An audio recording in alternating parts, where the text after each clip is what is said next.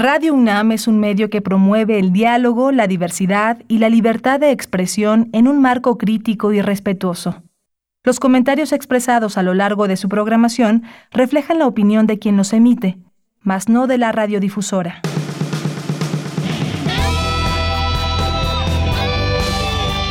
Prisma RU. Relatamos al mundo.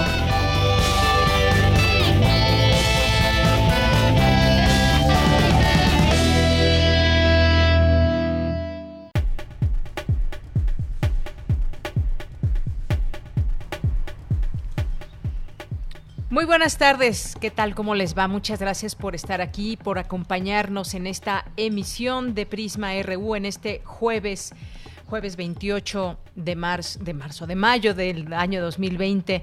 Bueno, pues muchas gracias que están por aquí con nosotros en estas frecuencias, haciéndonos compañía, permitiéndonos llegar hasta ustedes con la información que propone este espacio aquí en Prisma RU.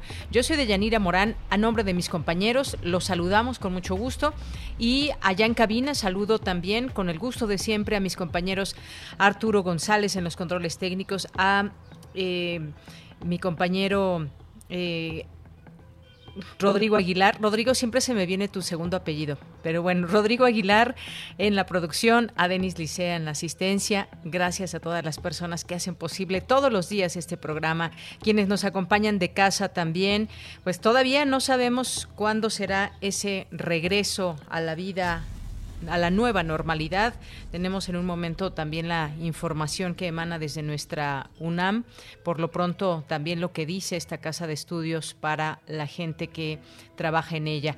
Bien, pues eh, vamos a tener el día de hoy aquí en este espacio, en estas frecuencias 860 de AM 96.1 de FM y en www.radio.unam.mx, nuestro reporte diario con la información de la COVID-19, cómo van los números, cómo avanza esto. Hay también, conforme pasa el tiempo, muchas opiniones y muchos análisis sobre lo que viene. Lo que viene no es muy bueno por el tema económico, no vienen cosas buenas también porque esto deriva en desempleo y el desempleo también genera distintos tipos de problemas. Ya hablábamos también, por ejemplo, de eh, la pobreza, cómo va a aumentar en México, las previsiones también en México y el mundo. Seguimos en estos temas desde esta óptica universitaria. Vamos a tener también aquí en este espacio al doctor Octavio Miramontes. Vamos a, a platicar con él sobre la COVID en México. Él ha hecho una serie de análisis también desde la numerología faltan, dice, varias semanas todavía eh, para el pico de contagio, según da a conocer este doctor de la UNAM. Esta curva de contagios por COVID-19 está en crecimiento y faltan semanas para que llegue a su pico máximo. Con él vamos a platicar de estos temas. Él ha hecho un estudio y nos va a compartir los datos. Vamos a platicar también con el maestro Rubén Ruiz Guerra, que es maestro en Historia de América y director del Centro de Investigaciones sobre América Latina y el Caribe. Hemos platicado con él y con otros académicos y especialistas sobre qué sucede en algunos países en particular en sus números que les ha ido que les ha ido bien y algunos otros casos también en los que les ha ido bastante mal como el caso de Estados Unidos. Pero bueno, aquí en América Latina vamos a platicar sobre Uruguay con él a la sombra de Brasil. Uruguay contiene la COVID-19 con una de las cifras más bajas de la región. Ha registrado 789 casos confirmados de coronavirus y 22 muertes. Claro, tienen 3 millones de habitantes, pero ha llamado la atención también, lo han hecho bastante bien y con él platicaremos de este tema. Vamos a platicar también con Irene Posadas, directora de Relaciones Públicas de FUCAM, y nos va a invitar y a explicar acerca de la campaña de donaciones a FUCAM AC que termina ya el próximo 31 de mayo, el domingo. Esta es una asociación civil sin fines de lucro que brinda a la mujer mexicana diagnóstico y tratamiento integral especializado de cáncer de mama. Así que no se lo pierdan. Vamos a tener también ya en nuestra segunda hora una conversación con la doctora Mari Carmen Sánchez, que es titular del área de intercambio de la Secretaría Técnica de Vinculación de la Coordinación de Difusión Cultural. Con ella vamos a platicar en estas participaciones que tenemos a través de Aire, este espacio dedicado a reflexionar también desde las artes, desde la literatura, la música, la danza, el cine, sobre nuestro contexto. Vamos a tener también las olas y, sus reflujos con Cindy Pérez Ramírez, el Cinemaedro con el maestro Carlos Narro, Cultura con Tamara Quirós, así que no se lo pierdan y desde aquí relatamos al mundo. Relatamos al mundo. Relatamos al mundo. Bien, en este jueves 28 de mayo, en los temas universitarios, advierte académica que la informalidad laboral en México podría acentuarse debido a la problemática económica que resulta de la pandemia por COVID-19. Filósofos reflexionan sobre esta pandemia. En temas nacionales, el presidente Andrés Manuel López Obrador aseguró que la pandemia de COVID-19 en el país ya se domó y que no hay riesgo de saturación en hospitales.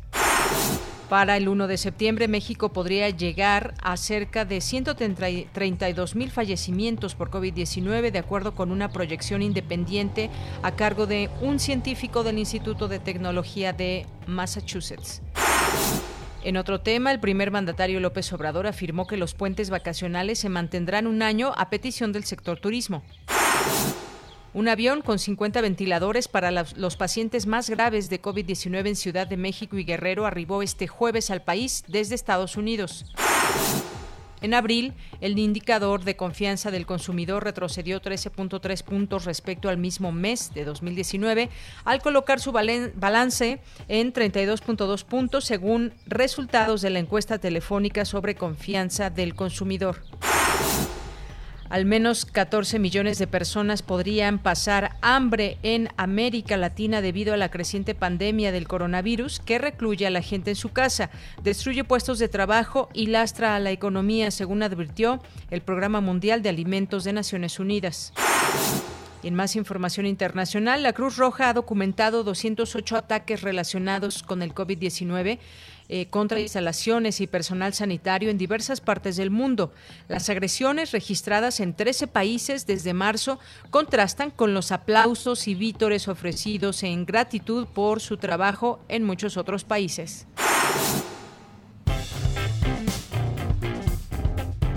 Campus RU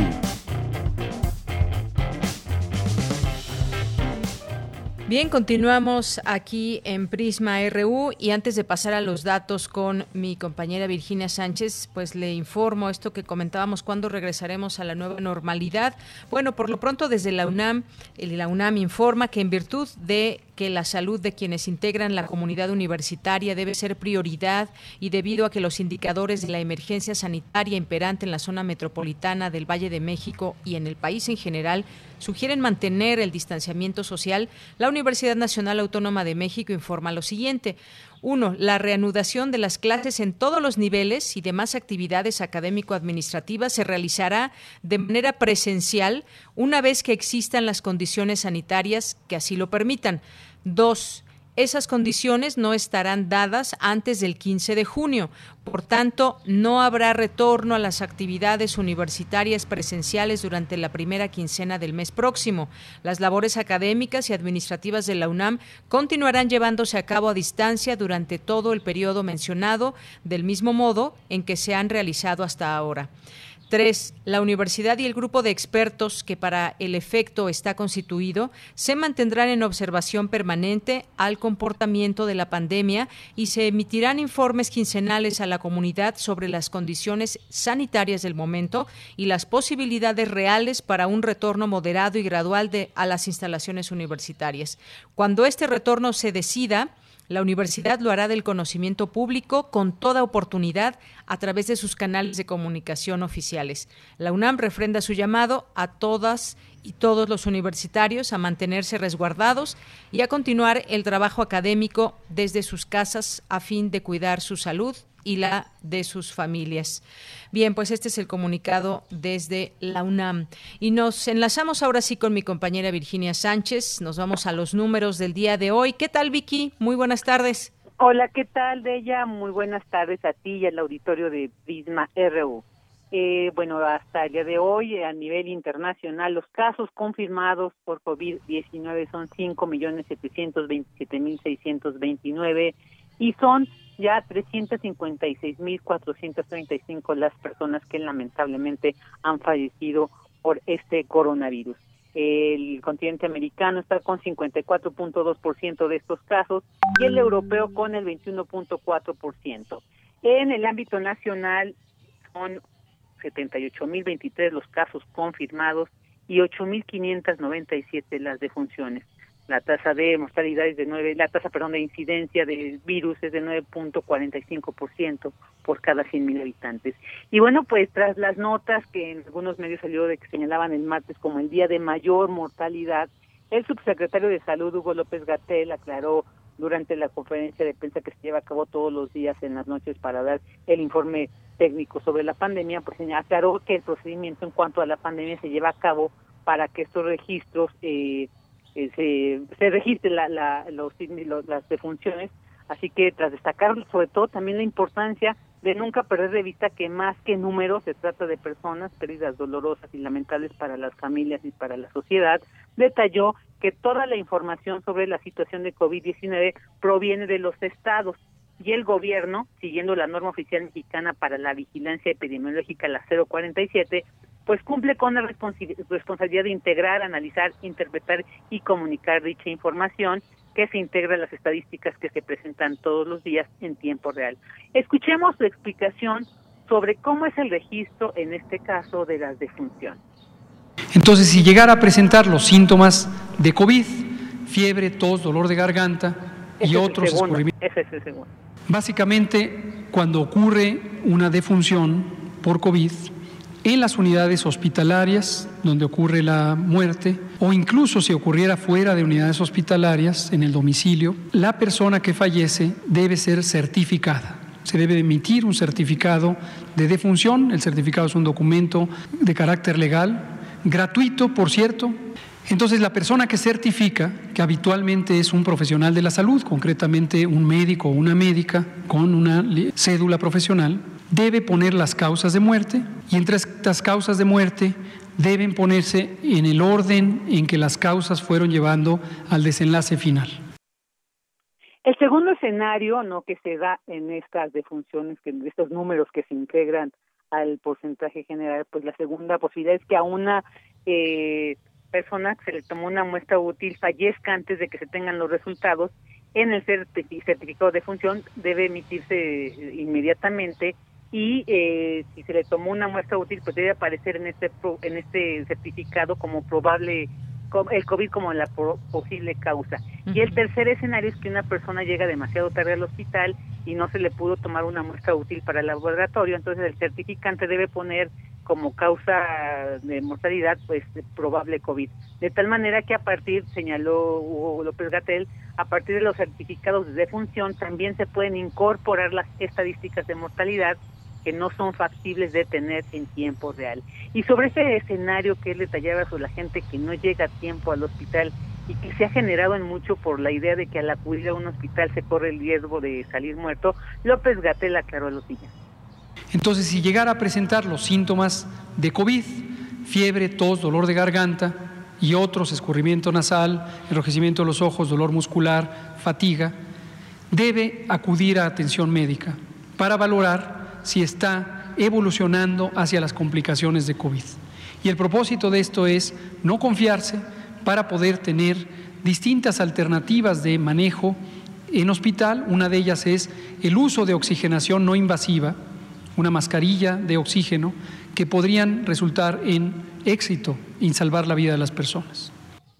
Bueno, ahí está sobre este tema de las defunciones y bueno, eh, de Yanira Auditorio también aclarar toda esta información que nosotros les damos a través de Prisma en este primer reporte, pues es solamente la información oficial, ¿no? Nos ceñimos a ello y en esto nos basamos y bueno, pues también hacer la invitación a que lo sigan porque a veces también ahí muestran las gráficas y con ellas también nos queda un poco claro cómo esto, lo que es el aplanamiento de la curva, lo que cómo es este, estas cifras de defunciones, yo creo que nos aclara un poco más. Pues mientras tanto tratamos de llevarles a ustedes por este medio y tratamos de que quede de la manera más clara posible. Este es mi reporte. Así es, Vicky, esto es muy importante. Esas son las cifras oficiales que nosotros vamos dando seguimiento y justamente aquí a través de este espacio también damos la voz a especialistas que reflexionan en torno a estos, a estos temas que se nos van presentando. Así es, Muchas gracias, Vicky. Gracias a ti, un abrazo. Hasta, luego. un abrazo. Gracias a mi compañera Virginia Sánchez por este reporte diario y efectivamente, justamente hoy vamos a platicar en un momento más con un doctor del Instituto de Física que ha hecho un estudio al respecto de todo este tema de las cifras y será seguramente interesante escucharlo. Vámonos ahora con Dulce García. Reflexionan especialistas sobre la, la, informalidad, desigualdad y las implicaciones del quédate en casa en las realidades urbanas. ¿Qué tal, Dulce García? Muy buenas tardes, bienvenida. Así es, Deyanira, muy buenas tardes, aquí al auditorio de Prisma RU. Pues como lo menciona, reflexionar acerca de la pertinencia, viabilidad e implicaciones de la política implementada para sortear la crisis por la pandemia de COVID-19 a través del resguardo de la población y el abandono del espacio público mediante la instrucción quédate en casa, contrasta con la posibilidad de que la población en general pueda cumplir con este llamado.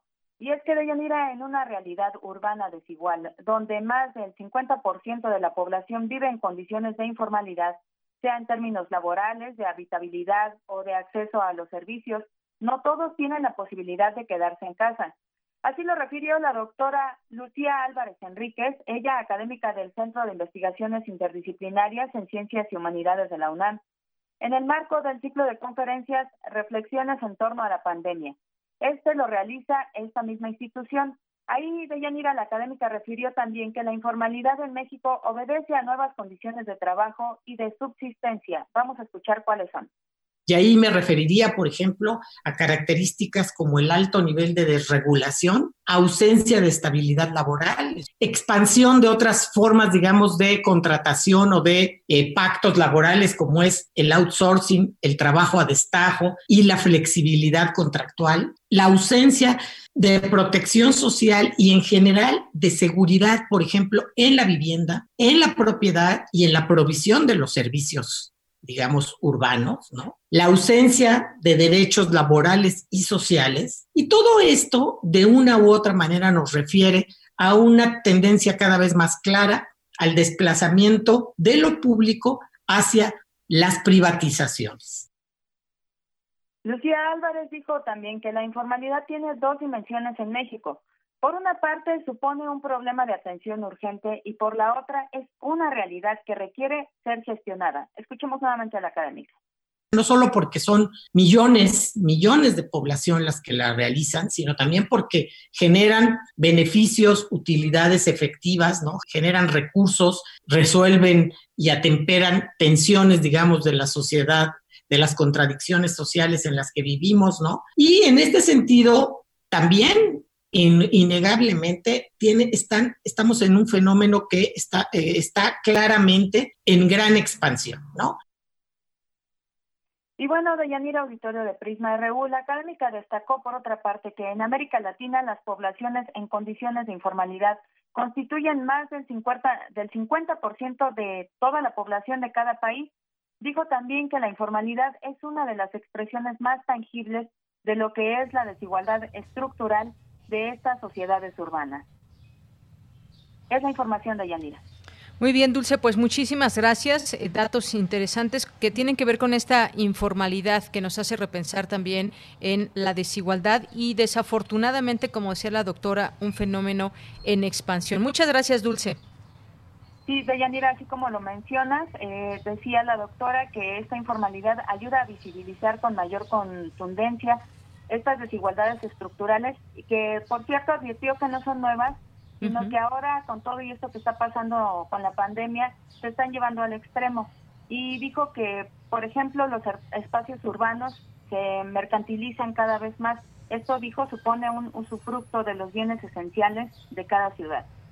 Así es, pues sí, interesantes datos de lo que sucede en los espacios urbanos. Gracias, Dulce. Gracias a ti, Deyanira. Muy buenas tardes. Muy buenas tardes, hasta mañana, Dulce García. Y ahora continuamos. Porque tu opinión es importante, síguenos en nuestras redes sociales, en Facebook como Prisma RU y en Twitter como arroba PrismaRU.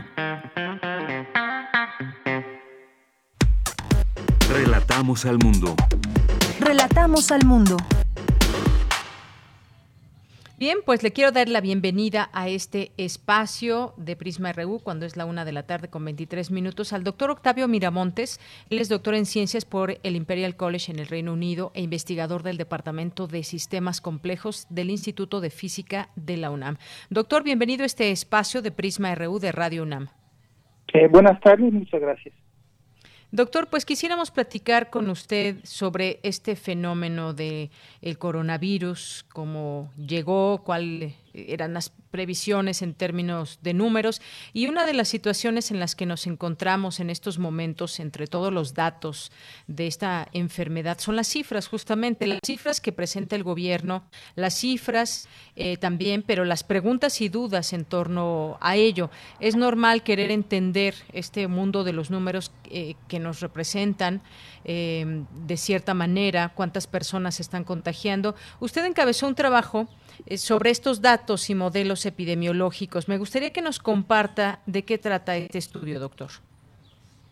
Bueno, eh, hace aproximadamente un par de meses, cuando estaba, digamos, más eh, álgida la pandemia en el mundo, en los casos de China y Europa, las asociaciones de ciencias alrededor del mundo hicieron un llamado a todos los científicos para que se abocaran a estudiar todos los aspectos de este de este fenómeno. Entonces, en, eh, en la UNAM, en el Instituto de Física concretamente, se hizo un llamado a sus académicos a participar y pues se participó en, en, varias modalidades. Yo en particular, mi trabajo es la física teórica, entonces eh, he estado realizando eh, modelos de predicción de esta, de esta pandemia, que es lo que ustedes deben haber notado.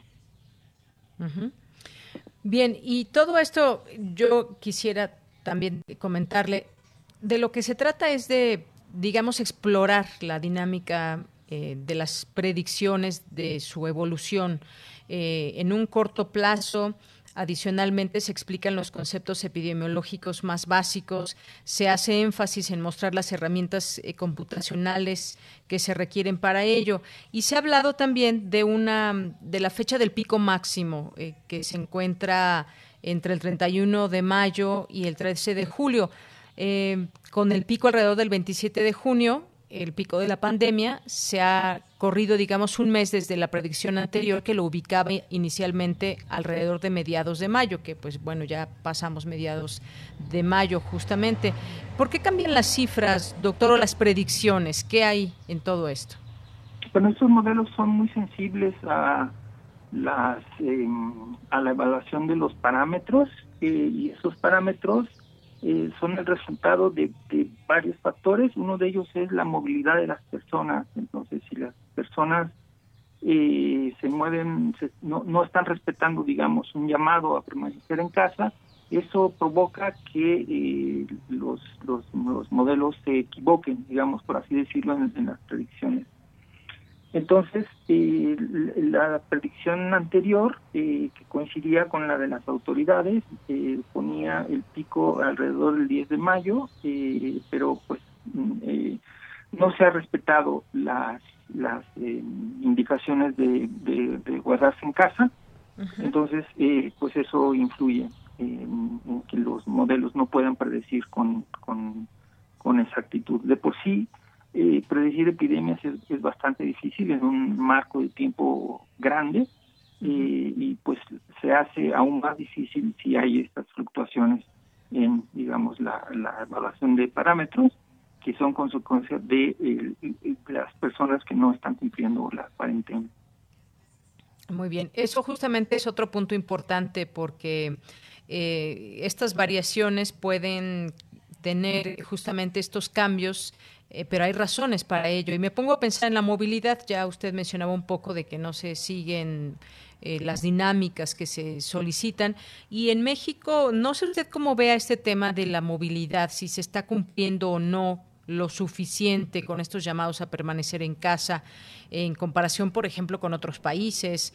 Eh, hay una tabla que usted muestra en este estudio con eh, algunos datos que nos dan cuenta de cómo ha sido este comportamiento. ¿Cómo podríamos evaluarlo desde ese ámbito de la movilidad, doctor? Bueno, digamos que en, ya que lo mencionan esa tabla, eh, comparativamente hay, por ejemplo, eh, dos casos eh, muy muy significativos. Uno es el caso de Brasil, donde por dinámica, digamos, de su gobierno, el presidente no es una persona, en ese país no es una persona que tiene mucha predilección por los resultados científicos. entonces, ha hecho eh, prácticamente caso omiso y pues la consecuencia es que Brasil hoy en día es prácticamente el segundo lugar en la tasa de, de, mortalidad. y, uno puede ver en esa tabla cómo efectivamente, eh, debido a que no es política oficial pedirle a las personas que se, que se confinen, hay una movilidad muy grande. eso impacta entonces en el número de infectados. Por otra parte, eh, tenemos el caso de países como España, por ejemplo, que eh, muy al inicio no, no, no implementaron una política de, cuarentena, entonces pues les, les, estalló el problema en las manos. Mucho. Después lo implementaron, eh, incluso con medidas drásticas, porque la policía vigilaba que la gente no saliera a la calle y bueno, pudieron controlarlo, pero pero sí fue una, em, un problema mayúsculo. México está, digamos, a la mitad, o sea, en cuanto a movilidad, o sea, no los mexicanos no nos hemos quedado eh, en casa tanto como, como en España cuando se les exigió vía policía, ni tampoco nos estamos moviendo tanto como lo hacen en Brasil, y el resultado es justamente eh, que, no, no, eh, no tenemos una cantidad de, de infectados que sea demasiado grande ni en respecto a España ni con respecto a, Brasil. Entonces yo creo que eh, es lamentable que no que las personas aquí en México no estén guardando esa esa cuarentena, pero yo tampoco diría que en términos globales de las cifras las cosas en México están están tan mal como en otros países. Es decir, no se han desbordado estas cifras como en otros lugares, pero quizás podrían ser mejores aún, ¿no, doctor? Pues bueno, eh, sí, bueno, en el caso ideal pueden ser mejores, pero qué tan mejores uno nunca lo puede saber. El hecho es de que lo que se puede medir es eso, eh, que decía que la, la, la, cifra de máximo de contagio sería por ahí a mediados del mes pasado, no lo fue, y ahora pues que será más o menos a finales del mes de junio. Esa es la, la, la predicción, son los números. Así son los momentos. Bueno, y sí, me pongo a pensar en el caso Uruguay, que ahorita vamos a hablar de, ese tema, que tuvieron, han tenido hasta el momento muy buenas cifras. Y, justamente, como usted decía, cada país tiene sus propias características. Hemos visto lugares también muy, muy poblados, como el caso de la India, que tampoco se desbordó de ninguna manera. El propio caso de China, donde inició todo esto, y vemos otros países como Estados Unidos, donde sí se les desbordó. En fin, eh, ¿cuáles, digamos, eh, doctor, las conclusiones de este estudio? Se espera que la pandemia tenga una duración más o menos, dice este estudio, 360 y, y 200 días de mantenerse este ritmo de confinamiento que llevamos, no tan riguroso, pero tampoco eh, se ve tanta gente como normalmente hay en las calles, aunado a que la gente que también está en la calle, mucha, eh, la gran mayoría se está protegiendo, ya sea con un cubrebocas, con una careta. Eh, me gustaría que nos platicara sobre estas eh, conclusiones y los números de cuánto se estima que el número de personas, cuántas se podrían llegar a contagiar. bueno, sí, yo creo que todas las medidas que el, que, el, gobierno ha recomendado deberían de seguirse estrictamente, eh, mantener distancia, eh, si no hay razón esencial para ir a la calle, no hacerlo, es decir, dejar esto de, hacer vida social, no es el momento de hacerlo. Eh, debemos entender que si eso no lo, lo respetamos, simplemente vamos a ir alargando más y más la, esta situación. en cuanto al, al a la duración, es algo paradójico porque si uno tiene una epidemia que dura, digamos, poco tiempo, como es el caso de España, que duró alrededor de dos meses, eh, es porque ellos tienen un pico muy alto y muy rápido de que satura los hospitales. Mm. Entonces, en eso viene la idea de aplanar la curva que tanto se ha mencionado. Si se aplana la curva, entonces efectivamente lo que sucede es que la curva se extiende en el tiempo, eh, crece más lentamente, eh, entonces no satura los, el sistema de salud, pero sí tiene una duración eh, mayor en el tiempo. Entonces, eso es el, fenómeno que estamos viendo aquí en México.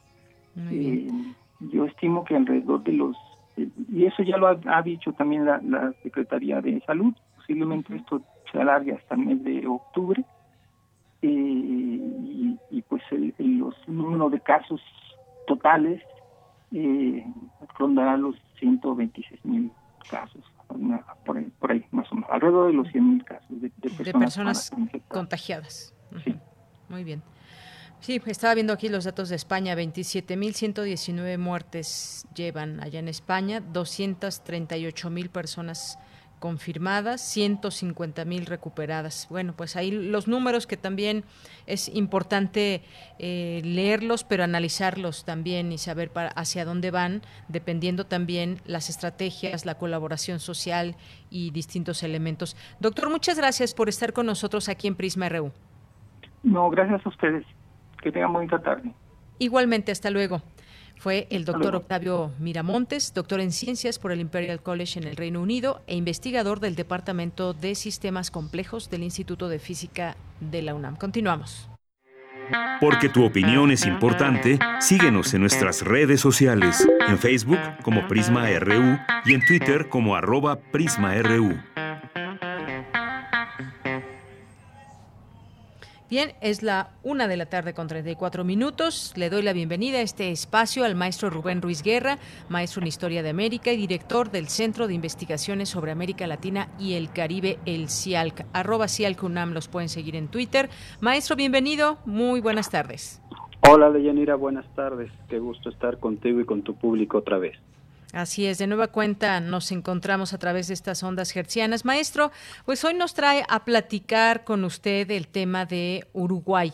Estaba viendo aquí los casos que tienen, tienen 22 muertes en Uruguay y pues llama la atención el número tan bajo de personas tanto en contagios como en personas que han fallecido. ¿Qué es lo que podemos observar eh, del caso Uruguay? El caso de Uruguay es sumamente interesante. Ya se están por, haciendo por ahí un ranking de cuáles son los países que han sido más eficientes, que han tenido una mejor respuesta al tema del coronavirus.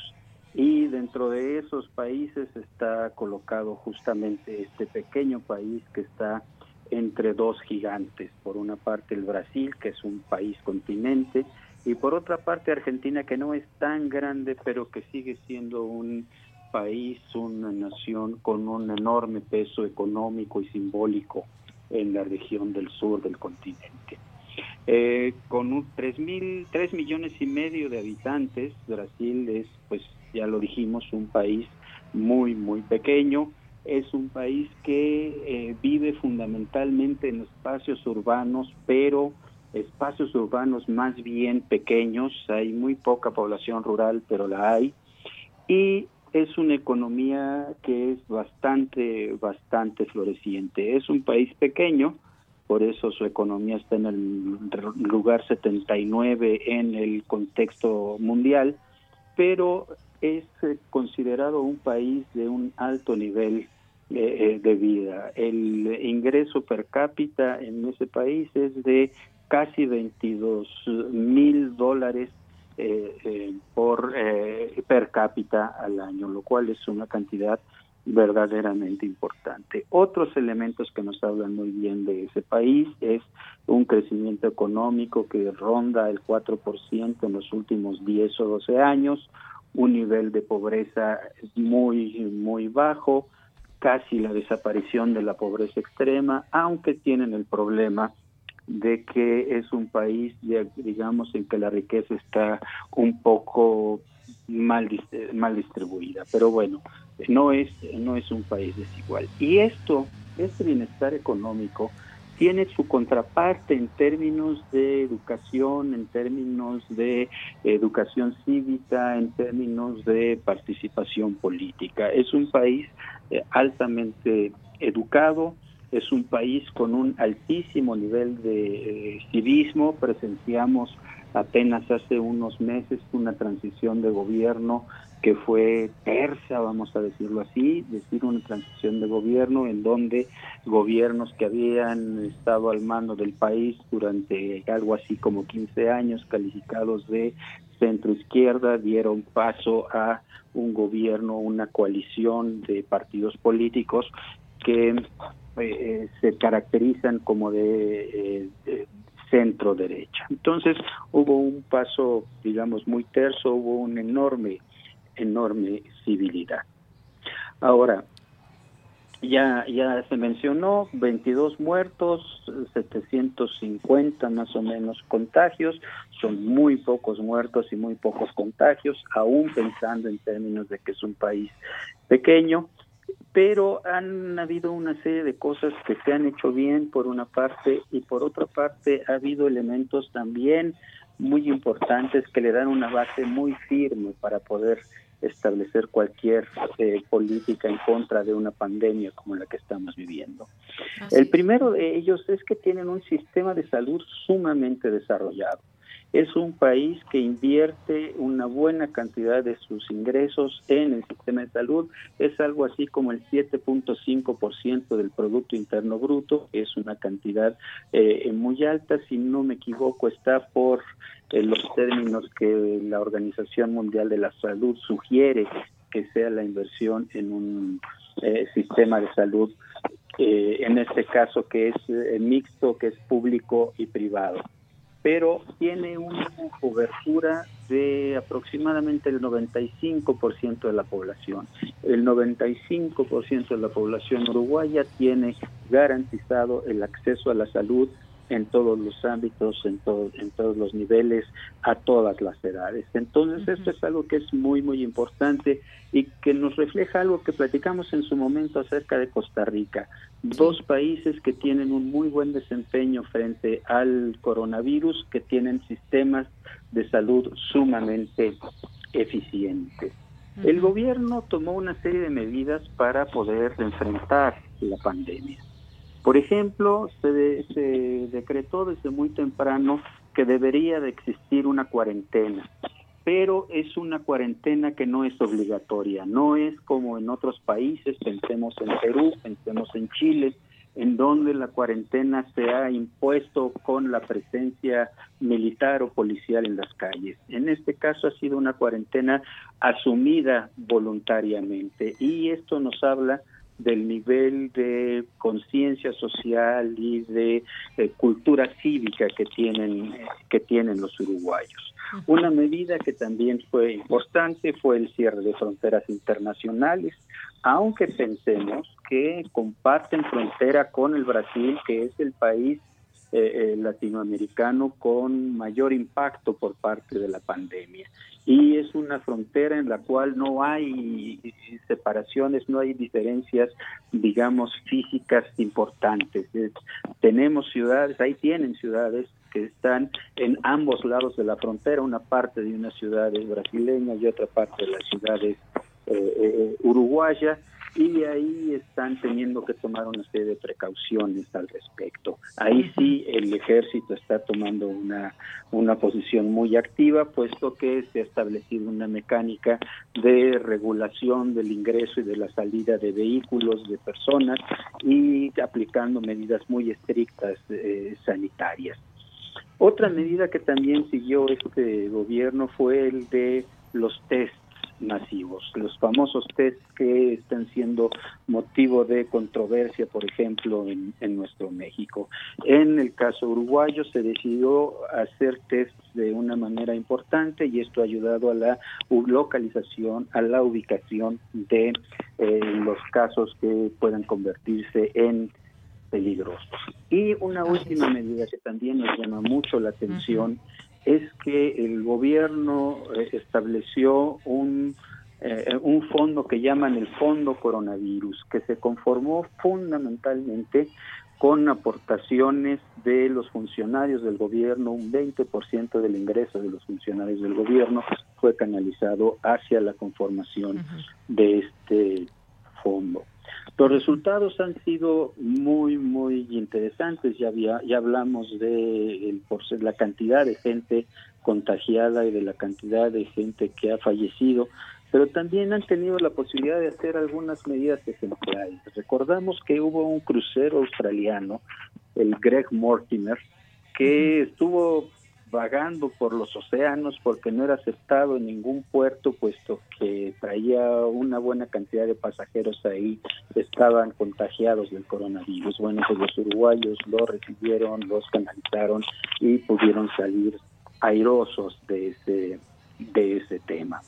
En fin, eh, es un país que, insisto, eh, está eh, resultando ejemplar en muchos sentidos otra política que me pasaba a señalar es que han hecho una campaña de información sumamente importante por distintas redes sociales, por distintos medios, para insistir en lo que también nuestro gobierno nos ha estado insistiendo. Tenemos que lavarnos las manos con frecuencia, no tocarnos la cara, evitar contacto cercano con otros seres humanos, eh, eh, ser el estornudo elegante que le llaman, esto es con la parte interior del codo, en fin. Tenemos, insisto, un país muy interesante que nos está dando muchos ejemplos a los países latinoamericanos. Así es, maestro. Eh, justo, pues, ¿por qué ahí salió bien? No es el único país que no hizo un confinamiento social general. Ya nos da estas eh, explicaciones y eh, lo que veo también, y algo que nos comentaba con el caso de Costa Rica también, es esa fortaleza en el sistema de salud. Y pues eh, Uruguay, en este caso, además de tener ese, esa fortaleza en el sistema de salud, decidió tomar la postura eh, de no hacer obligatorio este confinamiento, pero además se habla, por lo que he estado también leyendo en distintas notas a las cuales pues les ha llamado la atención y lo publican en sus portales, hicieron mucha sintonía entre salud y, y economía y de esta manera se evitó esa cuarentena obligatoria, la gente salía a trabajar, pero se apeló también a la responsabilidad de la población. Y me pongo a pensar que también este es un elemento importante porque tiene 3 millones de habitantes y alrededor más o menos y eso pues no se tiene en otros países donde es mucho más difícil que la gente se quede en ese confinamiento responsable por llamarlo de alguna manera. Entonces estas eh, se juntaron varios elementos que hicieron este digamos un buen cóctel para que hoy Uruguay tenga este índice bajísimo de muertes por coronavirus y además lo que está haciendo ahora es un tanto controlar su frontera eh, con Brasil, donde ahí las cosas no van tan bien. Así es, así es. Eh, ha habido ya alguna una buena cantidad de infectados que han surgido en ciudades fronterizas, particularmente en Rivera. Eh, de hecho, el, el, presidente la calle ha asistido a ese lugar para supervisar cómo están funcionando las cosas. Y es muy importante lo que dices. Es un país pequeño, no tiene gran extensión, es un país con poca población. Eso también en, para poder controlar el, el, coronavirus es un elemento importante, pero es muy, muy importante esto que señalaste. De alguna manera, esta libertad con responsabilidad. Justamente la vicepresidenta de, del Uruguay señalaba eso en alguna entrevista televisiva, le preguntaron, bueno, ¿por qué no se decidió por una eh, cuarentena obligatoria? Ya dijo, uno de nuestros principios eh, básicos eh, de nuestro partido es que confiamos en la libertad del ser humano, una libertad responsable.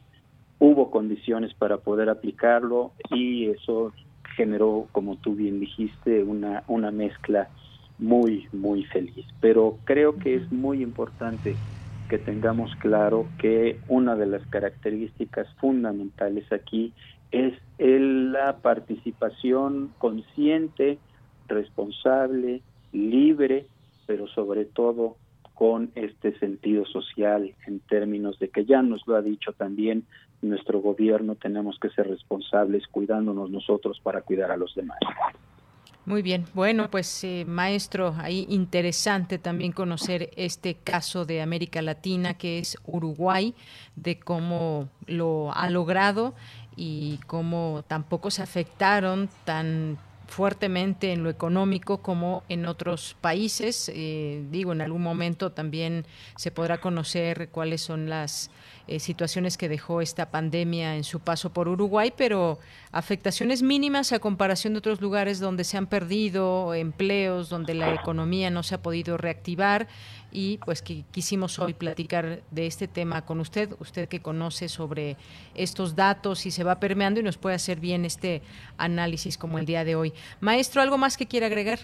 Eh, nada, por el momento me parece muy importante lo que señalas en términos de que ellos han logrado una conjunción importante entre cuidado, resguardo de la salud y resguardo de la economía. Ha habido otros países que han sido exitosos, bastante exitosos en el cuidado de la salud, pero que están teniendo problemas económicos y eso es algo que todavía necesitamos revisar un poco más.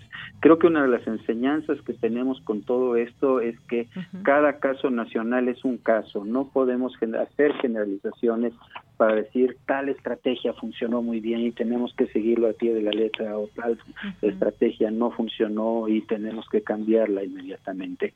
Cada caso, cada circunstancia, cada cultura cívica, cada idiosincrasia, cada eh, características de gobierno deben tener, eh, bueno, deben ser vistos con atención. Muchísimas gracias. Pues muchísimas gracias a usted, maestro. Hasta luego. Hasta luego. Muy buenas tardes al maestro Rubén Ruiz Guerra, maestro en Historia de América y director del Centro de Investigaciones sobre América Latina y el Caribe, el CIALC, arroba CIALCUNAME, su cuenta en Twitter. Continuamos. Tu opinión es muy importante. Escríbenos al correo electrónico prisma.radiounam@gmail.com.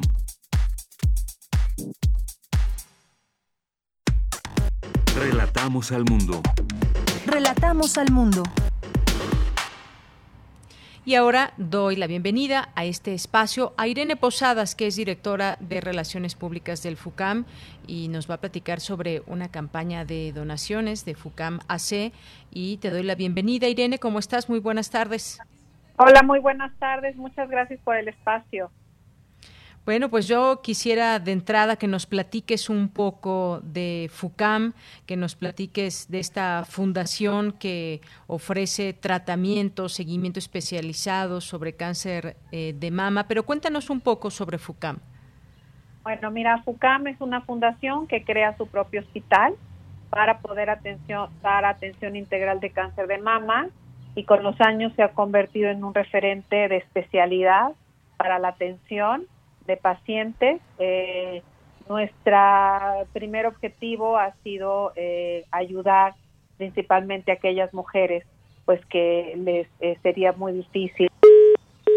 Híjole, se nos cortó la comunicación con Irene. En un momento más espero que logremos recuperarla. Por lo pronto también, pues son importantes estas redes de ayuda. Ya nos platicaba un poco sobre esta fundación, lo que hace esa atención específicamente a este tipo de cáncer que ataca a muchas mujeres en México y el mundo. Eh, centrándonos en el caso de México, ahora mismo le preguntamos cómo se da ese apoyo, porque pues muchas personas eh, pues evidentemente le tenemos le tememos a cualquier enfermedad esta puede llegar incluso a ser mortal pero también puede ser una enfermedad que tenga un tratamiento a tiempo y pues eh, dé la oportunidad a vivir a muchas mujeres, pero no solamente tenemos o sentimos ese, ese miedo y todo lo que pueda provocar el cáncer, sino también que es un proceso difícil. Nos decías, Irene, sobre lo que hace la Fundación. Pues sobre todo dar atención integral de cáncer de mama. Son especialistas y con un grupo, un equipo que da un tratamiento integral.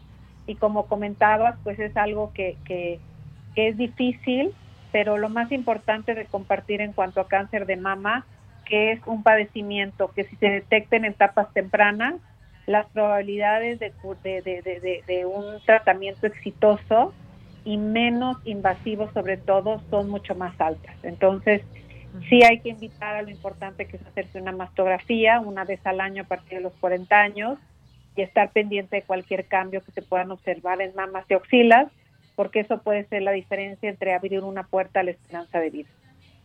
Así es, Irene. Yo decía que son muy importantes estas redes de ayuda y FUCAM es una de estas eh, redes que da la oportunidad a muchas mujeres a tratarse. Y yo decía también que le tenemos miedo a esta, a esta enfermedad, cualquier tipo de, de, cáncer, porque sabemos que nos puede provocar dolor y que nos puede llevar hasta la muerte si no es bien llevado, si ya vamos al doctor cuando es muy tarde. Son procesos ya difíciles, pero a veces también nos da miedo la manera en cómo lo podemos enfrentar, es decir, eh, cómo nos atienden en los hospitales, muchas veces saturados cuando se recibe la quimioterapia y demás. Eh, hay a veces también una atención deficiente. ¿Qué encontramos en FUCAM también para que porque ah, vamos a hablar también de esta campaña para donar, pero cuéntanos cómo es ese tratamiento, ese acompañamiento a las mujeres en FUCAM.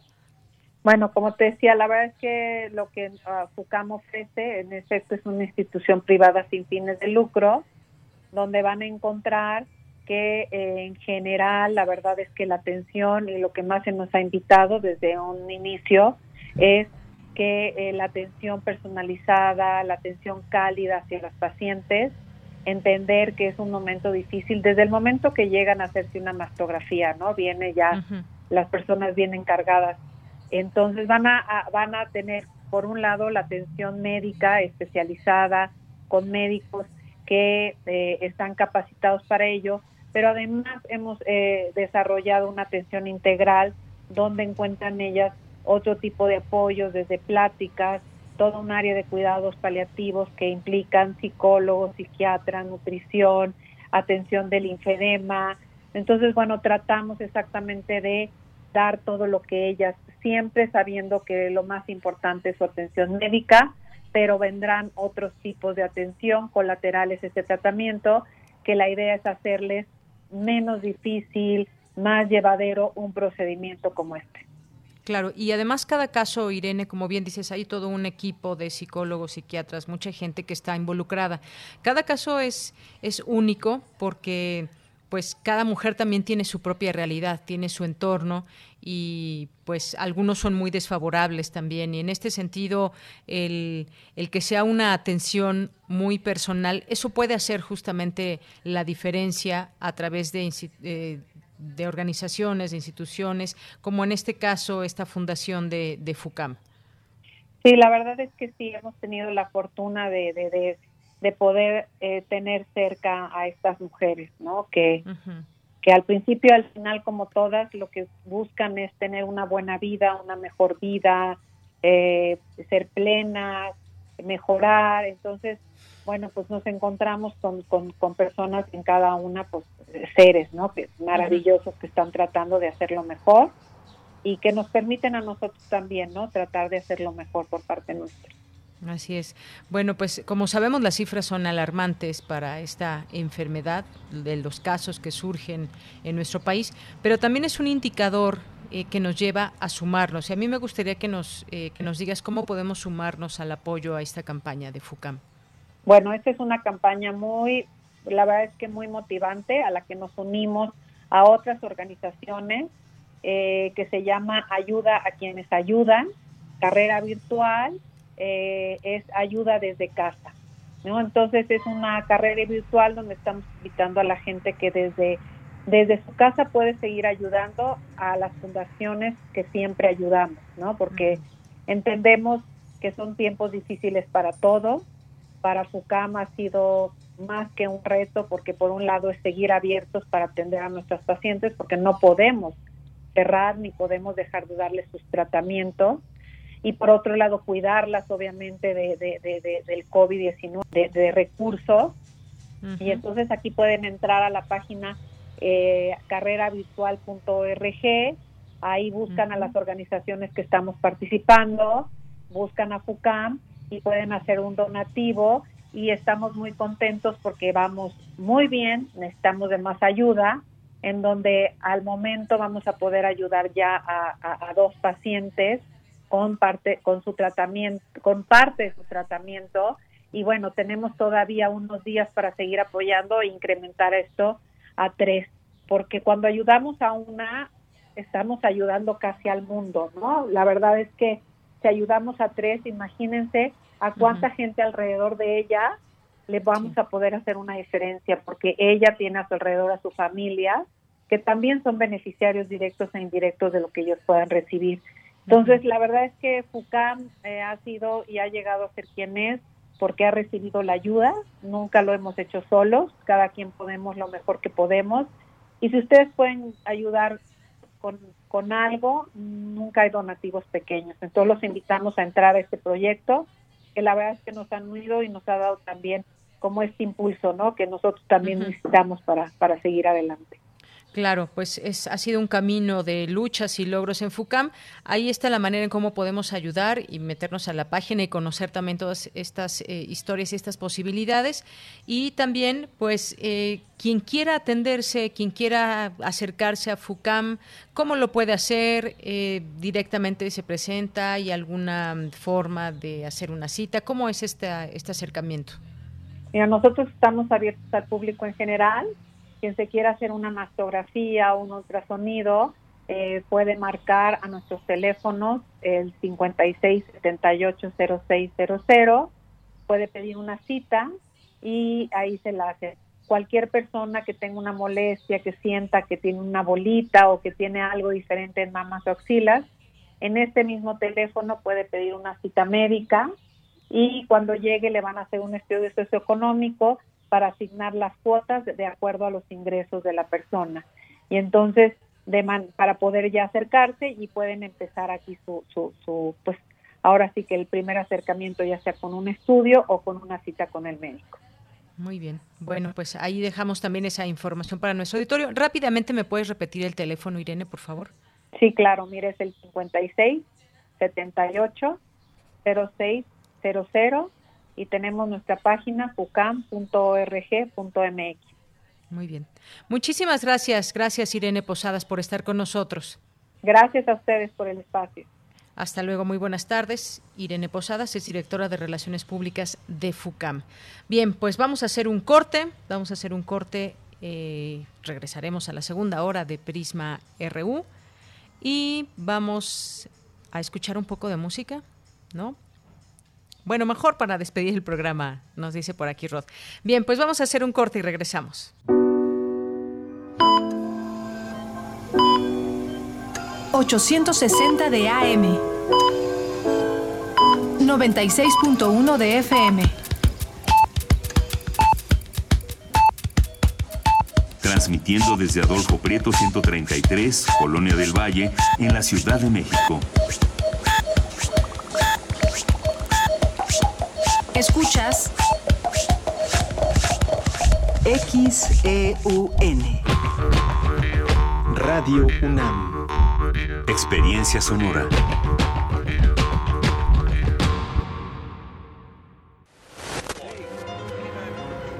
En Europa, desde 2018, se está buscando regular los derechos de los robots. Este año, China consiguió la primera clonación exitosa de un gato y están buscando, en poco tiempo, iniciar la clonación en masa de seres humanos. El Programa Universitario de Bioética de la UNAM te invita a reflexionar sobre estas y otras cuestiones en El Árbol de las Ideas. Bioética, Ciencia y Filosofía para la Vida. Un programa dedicado al análisis y divulgación de los temas más trascendentales de la agenda bioética de la mano de diversos expertos en la materia. Miércoles a las 16 horas por el 96.1 de FM. Radio UNAM Experiencia sonora.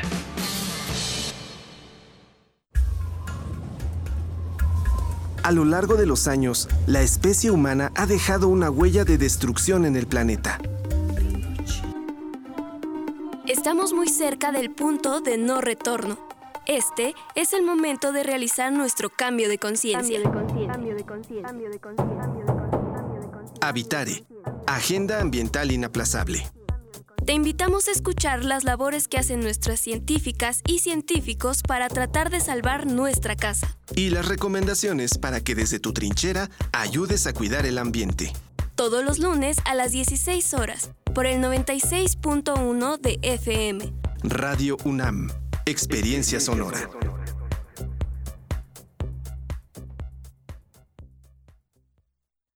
Aviso importante. Si te encuentras con señales como estas en la calle, quiere decir que estás entrando en una zona de alto contagio y estás corriendo un alto riesgo de contagiarte y contagiar a los demás. Si tienes que transitar por estas zonas, usa cubrebocas, guarda distancia y no te toques la cara. Si sientes cualquier síntoma, comunícate de inmediato a Locatel al 56 58 11 11 o manda un SMS al 51 51 5 con la palabra COVID-19. Aléjate de las zonas de contagio. Quédate en casa. Instituto Electoral Ciudad de México. Hola, soy Beatriz Rivas, novelista y estoy en descargacultura.unam. Celebramos. Mil audios en descargacultura.unam con El Principito. Disfruta este clásico en francés, su idioma original y traducido al español. C'est utile à mes volcans et c'est utile à ma fleur, que je les possède. Mais tu n'es pas utile aux étoiles. Es útil, pues, para mi flor y mis volcanes que yo los posea pero tú no eres útil para tus estrellas. Revolucionamos el acto de escuchar. www.descargacultura.unam.mx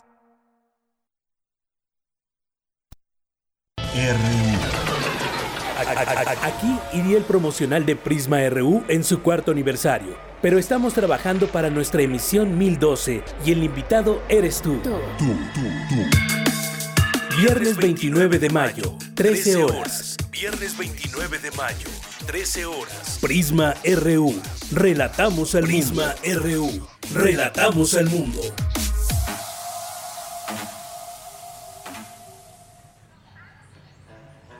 Bien, pues estamos de regreso aquí en Prisma RU. Muchas gracias por su sintonía y por, por supuesto que los esperamos mañana en punto de la una para este programa especial que les preparamos eh, para ustedes y para festejar estos cuatro años desde el confinamiento, desde esta posibilidad también de encontrarnos a través de estas frecuencias, a través de las ondas hercianas.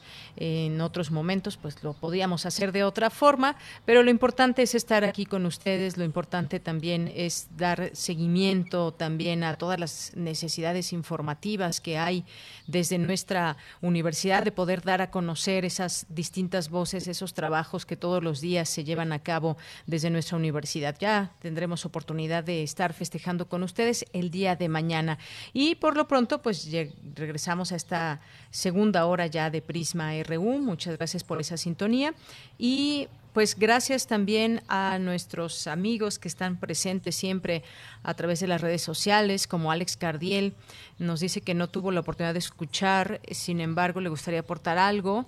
En el caso de FUCAM, que hablamos en este momento sobre el tema del cáncer de mama, dice, FUCAM atendió a mi mamá de manera humana y súper profesional. Pues muchas gracias por este comentario, Alex. Sin duda importante también para que quienes nos estén escuchando sepan que existen este tipo de fundaciones que también abonan para apoyar a muchas mujeres. Gracias. Y va a estar el podcast en, eh, la tarde-noche. Eh, ahí están subiéndose eh, los podcasts para que puedas escuchar la manera en cómo se puede apoyar. Hay un teléfono también y sobre todo en la página ahí podemos encontrar también la información. Gracias, Alex. Mayra Elizondo también nos dice, siempre hay formas de ayudar cuando se quiere. Apoya, dona. Gracias, Mayra. Efectivamente es una, es una campaña, pero yo creo que también sería muy interesante y qué bueno que Alex Cardiel nos, nos escribió esto sobre, sobre su mamá, porque pues los testimonios son los que nos pueden dar eh, cuenta de cómo se trata a las personas en los distintos lugares donde son tratadas. Así que, pues muchas gracias. Si alguien también, alguien más quiere compartir su, su testimonio conoce a alguien, pues adelante, aquí los leemos con gusto. Esteban Rodríguez también, Arm Toledo 7756 también nos dice, eh, para confirmar la correlación de casos fatales, diabetes, hipertensión, porque ni buscar y publicar estos datos, así haríamos conciencia en el daño que hicieron los prianistas al proteger y promover a empresas fatales como Coca-Cola, Bimbo, Sabritas, etcétera. Gracias por el comentario. Eh, un punto muy importante también es ese, justamente, Aram Toledo, eh, cómo está la población en donde llega el coronavirus, cómo, cómo se enfrenta desde la salud de las personas, más allá del sistema de salud, que es muy importante, pero cómo lo enfrentamos desde la salud nosotros, cómo está la salud de la población, eso es, sin duda es importante y sabemos que México no tiene muy buenas cifras en los temas de diabetes, obesidad y algunas eh, otras, eh, hipertensión y demás. Entonces, muchas gracias por este comentario que nos das a conocer. César Soto nos dice, la forma de contratar en esquema de outsourcing será más contundente, abusivo, violatorio y evasivo en el cumplimiento de obligaciones de, ley por el empleador ante la emergencia sanitaria en curso. Pues si ya existía este esquema del outsourcing, pues seguramente eh, seguirá cuando hay esa necesidad de parte de un empleador y del empleado de tener justamente un empleo eh, ya platicaremos en su momento de todo esto. Gracias, César. Le mandamos muchos saludos también a nuestros amigos de UNAM Global. Mayra también por aquí nos dice otra cosa que han hecho muy bien los uruguayos, haber tenido como presidente a José Mujica y seguir ahora su liderazgo. Pues efectivamente tuvieron un muy gran presidente eh, que seguramente pues lo recordarán siempre y toda la vida, no solamente ahí, sino en el mundo. Eh, bien, Mercedes de la Vega, también le mandamos saludos a Guerrero, a Verónica Ortiz, dice felicidades a todo el equipo, ya que todos son pieza importante para hacer un buen noticiero. Gracias, Verónica Ortiz, Jean-François Charrier, también aquí presente, Rooster Water, Sergio Bañuelos, mandamos también eh, saludos aquí a, a, Marieta, Martínez Guzmán, Jaimex Companonoy, eh, también aquí a Marco Fernández, al Museo de las Constituciones también, muchos saludos a todas las personas que laboran ahí, eh, Esther Iturbe, Tomás Font, Alfonso de Alba Arcos, Hernán Garza, eh, Cebadilla también, eh, dice, ¿hay una forma, hay alguna forma de escuchar la programación de ayer? Sí, mira, puedes meterte a la página de Radio UNAM, te vas a la sección de podcast, ahí en podcast buscas la letra P de Prisma RU, buscas el programa, le das clic y ahí están acomodados los programas por fecha y ya están, vamos al día. Así que de esta manera, Cebadilla, puedes eh, encontrar el programa de ayer. Jaimex Cel 09 eh, Roger, Aaron Agustín, Carla Ríos Educación, Jorge PC, Felipe Palomino, eh, Miriam Aguilar, muchas gracias. Margeven, a todos les mandamos muchos saludos y estamos muy contentos de que nos sintonicen y que nos hagan llegar algún mensaje. Vamos a continuar con la información de mi compañera Cristina Godínez. Filósofos reflexionan sobre la pandemia. Adelante, Cristina. Deyanira, un saludo para ti, para el auditorio de Prisma RU. En las charlas de bioética frente a la COVID-19 que organiza el Programa Universitario de Bioética de la UNAM, participaron profesores de la Facultad de Filosofía y Letras, la académica María Antonieta González se preguntó qué puede la filosofía en tiempos de pandemia. Ante una pandemia de estas dimensiones, dimensiones en términos espaciales, es decir, atañe a todo el planeta, pero también temporales, porque pues más allá de que estemos con la ansiedad de cuántas semanas faltan para el confinamiento y de estar escuchando la conferencia de la noche para ver si ya nos van a dejar salir, bueno, no es que el confinamiento sea obligatorio, pero ya se aplanó la curva, ya llegamos a siguiente, al siguiente color del semáforo, más allá de esa eh, ansiedad inmediata, lo que tenemos enfrente es un panorama que va a tomar mucho tiempo, muchos años. Entonces, ¿qué temas están convocados ante una pandemia de esta inmensidad? En tanto, Sebastián Lomelí abordó el tema de la enfermedad y las metáforas bélicas que luchamos una guerra contra el virus, que hay un enemigo invisible, que los médicos y las enfermeras son soldados que luchan en el frente. Y bueno,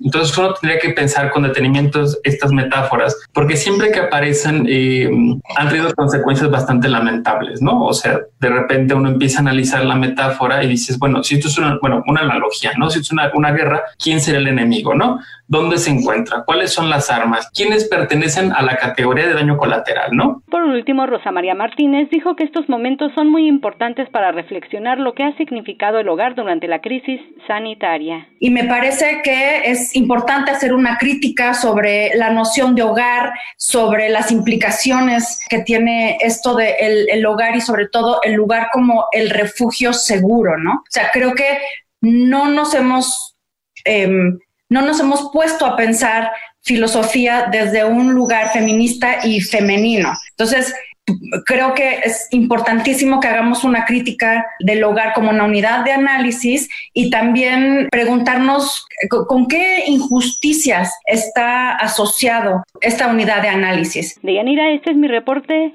Buenas tardes.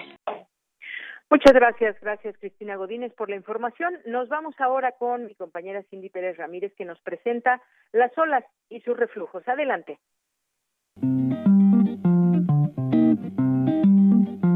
Las olas, y sus reflujos.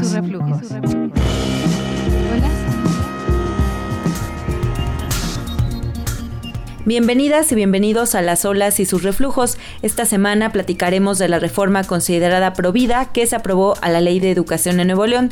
Tendremos recomendaciones y los avances jurídicos. Iniciamos. No, no pretendas tener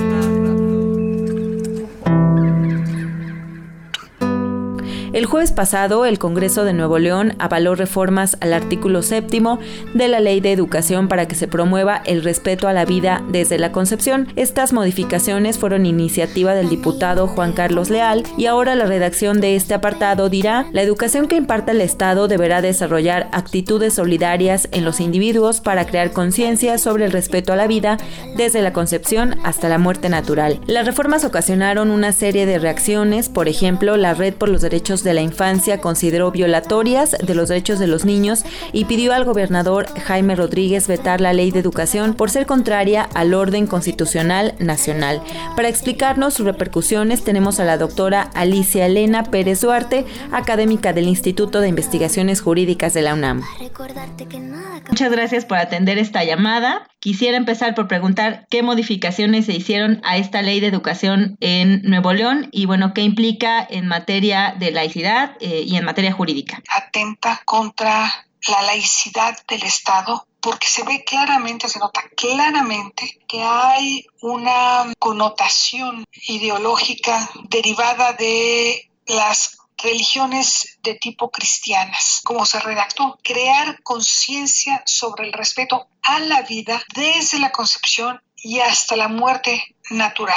En este sentido, es desde luego subrayar que están haciendo, están propiciando un adoctrinamiento de niños y niñas para regresar a aquellas viejas concepciones de principios del siglo pasado y anteriores, en donde las mujeres tenemos un destino manifiesto que es el ser madres. A mí me parece que esa es una grave contradicción con los principios eh, constitucionales. Ya habíamos avanzado. Es importante aclarar que todavía no está publicada la reforma. Si hacemos suficiente presión sobre el gobierno del estado de Nuevo León, podrían emitir un veto en contra de esta reforma, pero pues este no estoy tan segura que esto vaya a suceder. En ese sentido, ¿cómo traspasa nuestras creencias personales a negación de derechos? Es justamente lo que se pretende evitar con el concepto de laicidad del Estado todo mundo tiene derecho a sus propias creencias religiosas. Y lo que están haciendo con esta reforma es justamente eso, aprovechar la maleabilidad, sobre todo que la mente de niños y niñas en la primera etapa de su educación absorben como esponja. Le están induciendo a un conocimiento errado, anacrónico y violador de derechos humanos. Desafortunadamente, en la composición de las cámaras hay representantes de un partido político que ya desapareció, que es el Partido Encuentro Social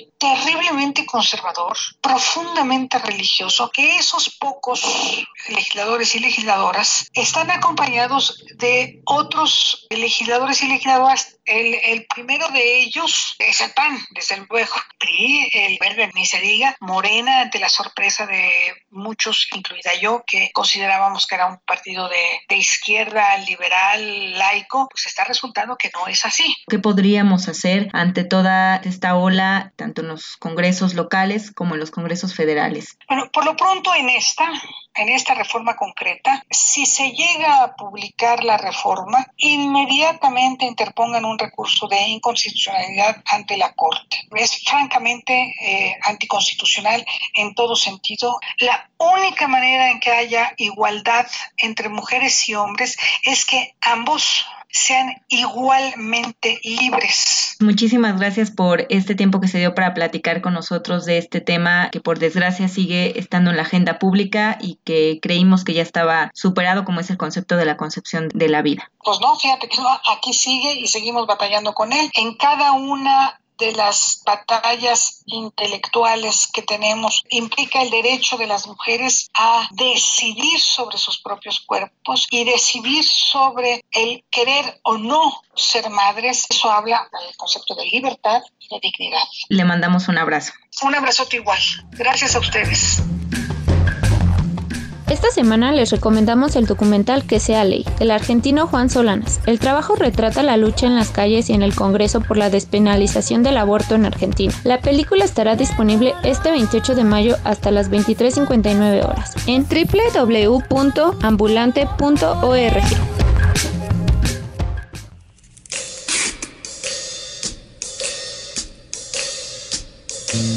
¿Cómo vamos? Los diputados de Nuevo León determinaron bajar el dictamen que proponía que las instituciones educativas informaran previamente a las familias si sus hijas e hijos estarían recibiendo clases de educación sexual, reproductiva o de género. Actualmente, en la Suprema Corte de Justicia de la Nación existe una controversia constitucional en contra de las reformas hechas el año pasado a la Constitución del Estado de Nuevo León, en las que se establece el derecho a la vida desde la fecundación. Cabe recordar que de acuerdo con el Grupo Estatal para la Prevención del Embarazo Adolescente, Nuevo León ocupa el cuarto lugar nacional en número de embarazos en menores de 20 años. Así que es un tema del que seguiremos muy pendientes. Regresamos contigo, Deyanira, comentarios al Twitter Prisma RU.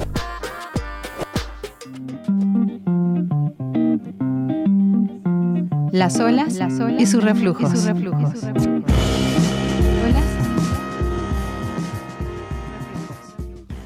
Bien, continuamos. Muchas gracias a Cindy Pérez Ramírez por esta sección Las olas y sus reflujos. Eh, quiero mandar saludos. Nos mandó un saludo aquí Mario GB Guerrero. Dice, el problema es que el gobierno ha permitido que salgan las personas. Tengo amistades en Guatemala e India y hay toque de queda y las mismas personas exhortan a los que están afuera para que se queden en casa. Por ejemplo, en Guatemala les indicaron que nadie saliera este fin de semana, solo debemos cuidarnos y seguir en casa. Saludos. Y también nos escribió y también le mandamos saludos, por supuesto, nosotros desde aquí. Enrique Deita Silva dice saludos, felicidades por los primeros cuatro años de estar acompañándonos a diario y felicidades a todos los que integran Prisma RU y que hacen posible la transmisión. Claro, es todo un equipo detrás de este programa. Muchas gracias, Enrique, y vamos a continuar. Relatamos al mundo. Relatamos al mundo. La Coordinación de Difusión Cultural UNAM y Radio UNAM presentan Aire. Arte. Cultura. Ciencia. Sociedad. Reflexión. Aire para días difíciles.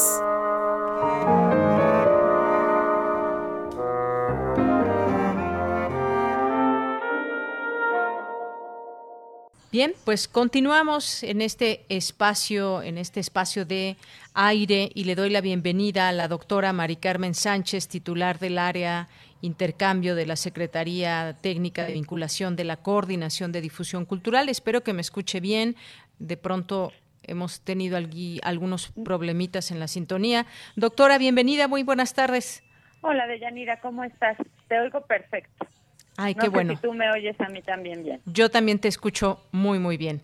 Ah, Gracias, pues Mari Carmen. Pues hablemos en este espacio de aire, este espacio que tenemos para reflexionar y en este caso, pues las esta epidemia nos ha traído la reflexión de muchas cosas e incluso retomar también eh, casos de otros momentos de la historia, refiriéndonos a las a las pandemias. Cuéntanos, eh, cuéntanos un poco sobre esto.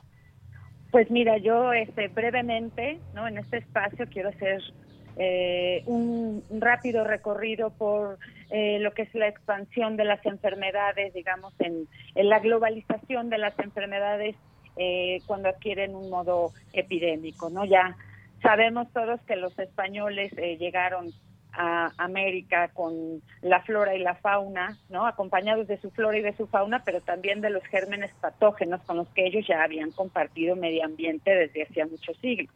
También ya sabemos que el contacto con las poblaciones nativas que jamás habían estado expuestas a estos gérmenes patógenos domesticados ya por la población europea y africana, pues dieron un, un, impacto inusitado a los contagios y las epidemias adquirieron proporciones catastróficas. Además, estos eh, europeos que se embarcaron en el siglo XV desde Sevilla, por ejemplo, bueno, pues estuvieron expuestos a otras enfermedades, ¿no? A enfermedades como la gripe, la viruela, el sarampión, el tifo, la disentería y otros tantos, ¿no? A eso había que sumar la travesía, que implica una estrecha convivencia en un espacio reducido, pues facilitaba los contagios. Eh, curiosamente, eh, la primera epidemia documentada en América no es de estas enfermedades que te acabo de mencionar, eh, será durante el segundo viaje de Cortés en 1493, donde cuando comenzará una epidemia de gripe porcina por la introducción del cerdo a la isla de la Isabela, ah, perdón, a la ciudad de la Isabela en la isla La Española. Eh, esta enfermedad, eh, eh, esta gripe porcina, es una enfermedad zoonótica, una zoonosis. esto quiere decir que es una enfermedad que se transmite de animales a humanos por la estrecha relación entre ambos. Ejemplos de estas enfermedades zoonóticas, de estas enfermedades de animales humanizadas que ya padecía la población del mundo conocido, si me permites la expresión, ¿no? Eh, eh, la viruela desde las vacas, el sarampión desde los perros, la varicela desde las gallinas o la peste desde las ratas, ¿no? Pero bueno, esta gripe porcina se extendió muy rápidamente por las islas caribeñas eh, y es, aunado esto a la sobre a la perdón a la sobreexplotación de la población, pues tuvo efectos devastadores. Frente a este despoblamiento, los españoles comenzaron a llevar al Caribe esclavos africanos para usarlos de mano de obra. Eh, em, y poco después de esta gripe porcina fue que llegó la viruela. Hay dos versiones sobre cómo llegó la viruela a América. Una de ellas dice que fue justamente a bordo de estos barcos negreros portugueses con los que tenía contratos la corona española. Y hay otra versión que dice, que, que sugiere que incluso fue anterior a la llegada de, de los africanos a, a, a las islas, sino que fueron justamente los indios taínos que Cristóbal Colón llevó a España para presentar a los reyes católicos y que a su regreso ya venían con contagiados de viruela. Eh, en todo caso, en el Caribe, los sobrevivientes de la gripe porcina pues murieron a causa de la epidemia de viruela que comenzó en 1518 y que se extendió por aquellas islas, ¿no? por Puerto Rico, Jamaica y Cuba. Va a ser justamente de Cuba de donde sale la, la famosa expedición punitiva de Pánfilo de Narváez tras Hernán Cortés, que va a llegar a Cozumel y desde ahí va a extender eh, eh, y a diseminar el contagio de viruela hasta Zempoala, en la zona de Veracruz, este, Tlaxcala, que eran zempoaltecas y tlaxcaltecas aliados de Cortés, hasta la Ciudad de México, cuando empieza la epidemia de viruela en septiembre. Seguramente no, el flagelo principal seguramente fue la viruela, pero hay otras enfermedades oportunistas, ¿no? Y seguramente hubo una, una combinación, digamos, de, de enfermedades. Eh, Cortés va a aprovechar este momento vulnerable y desde luego la epidemia va a ser un factor decisivo para la caída del imperio mexica. Eh, a partir de ese momento, la expansión de la conquista va a implicar desde luego la diseminación de la viruela y de estas nuevas enfermedades que venían del otro lado del mundo. Eh, se ha dicho también eh, muchas veces que, que el paciente cero, por decirlo de alguna manera, fue un negro que venía eh, con las tropas de Pánfilo de Narváez. ¿no? Esto resulta un tanto sospechoso porque es señalar a, a un africano, ¿no? y también resulta poco probable, ¿no? Lo más probable es, porque él es población de un lugar donde la enfermedad, bueno, ya se había padecido. Lo que es más probable es que hayan sido indios caribeños ya contagiados de viruela y que estaban, se habían incorporado a las tropas de Narváez, los que trajeron con ellos, trajeron a, lo que hoy es México eh, la viruela. Eh, a partir de, esta entrada de la viruela y de otras enfermedades se van a suceder durante todo el siglo XVI y aún después, de manera intermitente, diversas oleadas de viruela, de sarampión, de tifo, de peste o de influenza, o como dije, la combinación. ¿no? Estas pestilencias, como se llamaba entonces genéricamente, van a representar un constante peligro eh, de enfermar o de morir para toda la población mesoamericana. Eh, de acuerdo con Elsa Malvida, la llegada de estas nuevas enfermedades del, del, viejo mundo, ¿no? Eh, establecen en Mesoamérica y en todo caso en América una nueva patología en dos etapas. La primera es la etapa biológica o de introducción, que es de la que acabo de hablar, que es cuando estas enfermedades eruptivas y respiratorias eh, atacan a los nativos sin distinción de edad, sexo y clase, porque no han ni condición socioeconómica, porque bueno, pues no han tenido contactos. Sabemos bien que esta primera etapa representa eh, la catástrofe demográfica, la peor catástrofe demográfica de la historia.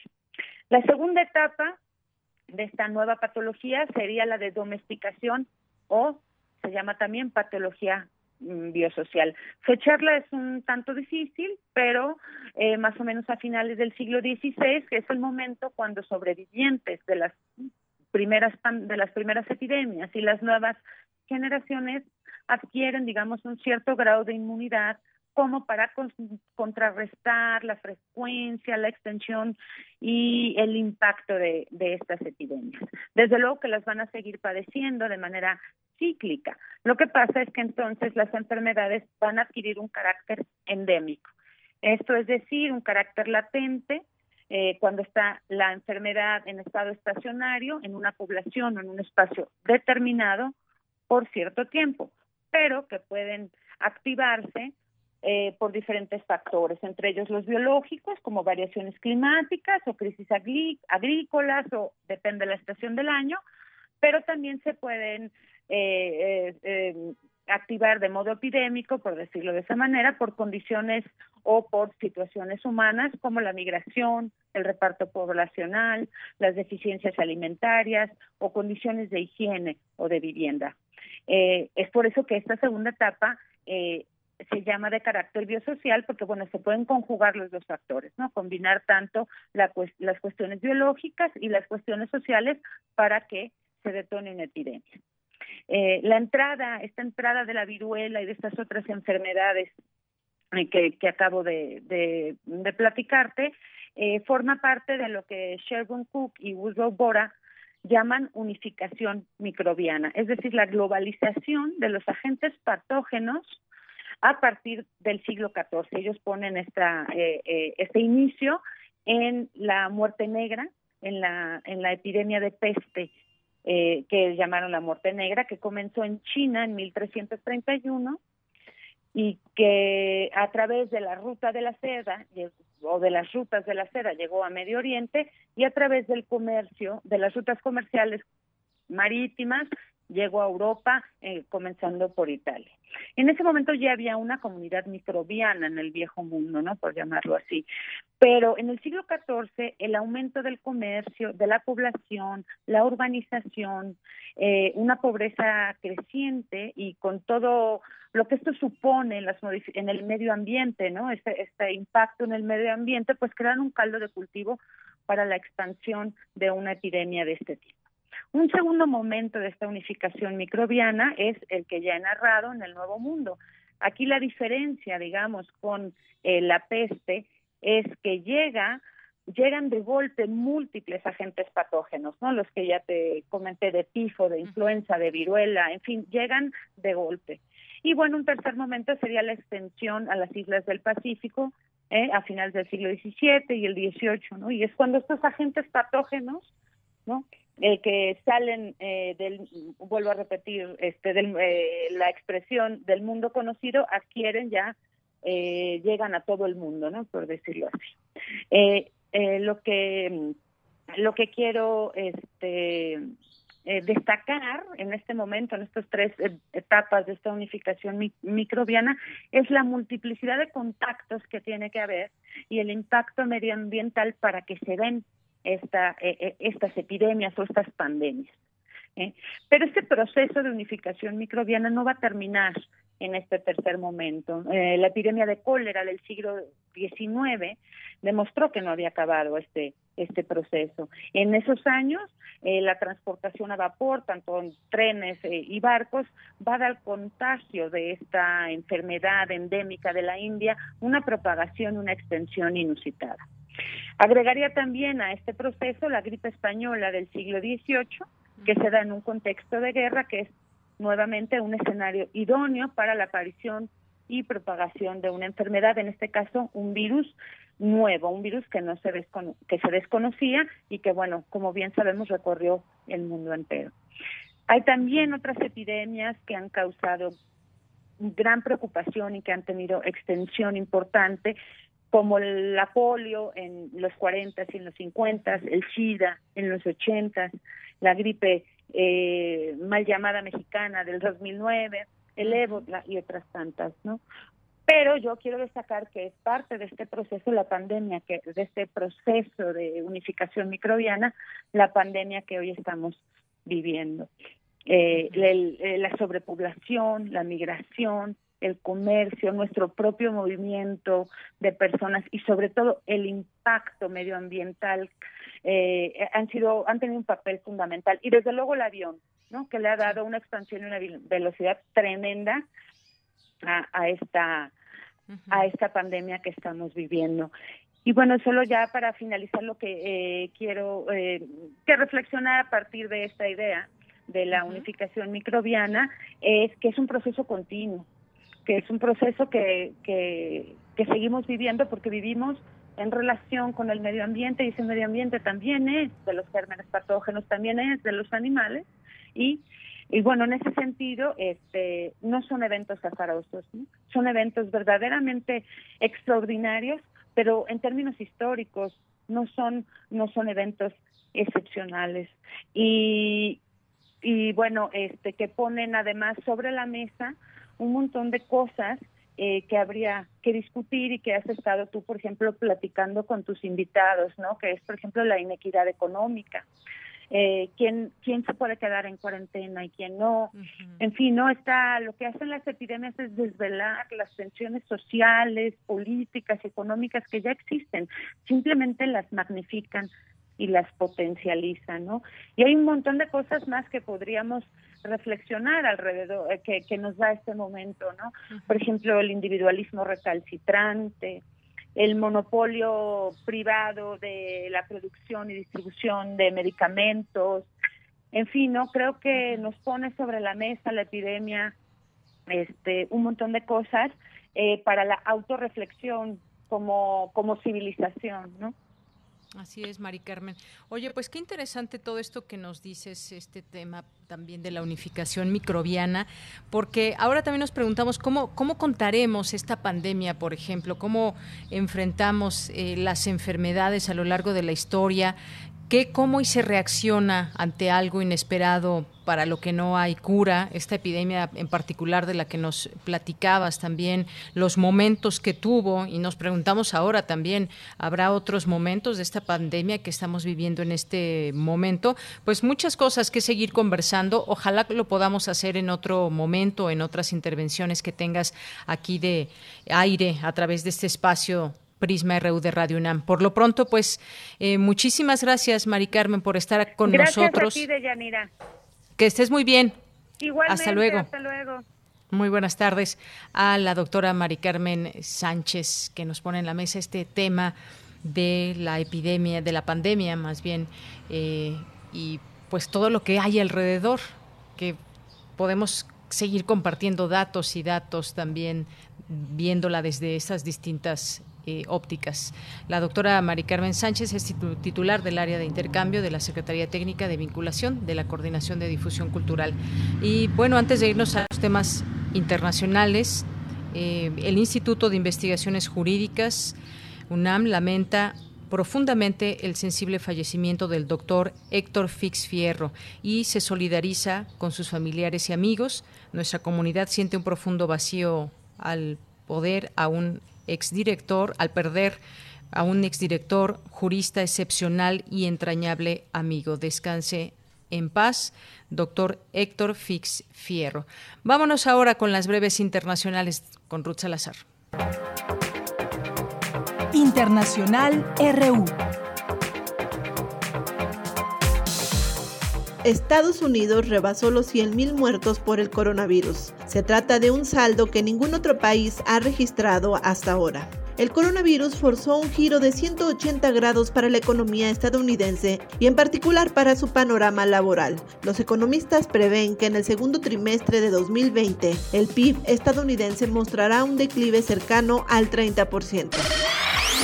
Una encuesta de la Escuela Superior de Economía de Rusia arrojó que 32.8% de los entrevistados afirman que el peligro de la COVID es exagerado o incluso lo consideran una invención. En este sentido, el vocero del gobierno ruso, Dmitry Peskov, pidió a los rusos incrédulos del peligro de la enfermedad que estén más atentos a la información.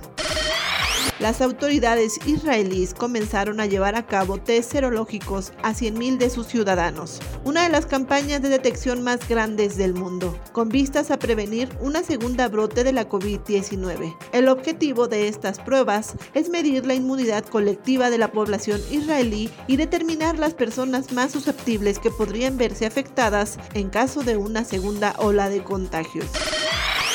El Parlamento de China aprobó hoy una ley de seguridad nacional para Hong Kong que ha tensado las relaciones con Estados Unidos y Gran Bretaña y provoca protestas en el territorio semiautónomo. Activistas afirmaron que la ley socavará el alto grado de autonomía prometido a la antigua colonia británica cuando fue entregada a China en 1997 y podría emplearse para reprimir la actividad política.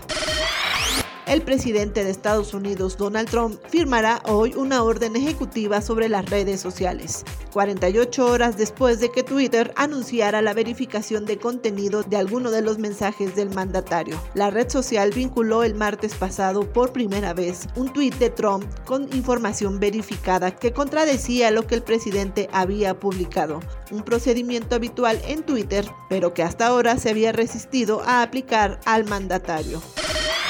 Uno de cada seis jóvenes en el mundo se encuentra sin empleo como consecuencia de la pandemia, alertó un informe de la Organización Internacional del Trabajo. Además, los que siguen empleados han visto reducir sus horas de trabajo en hasta 23%.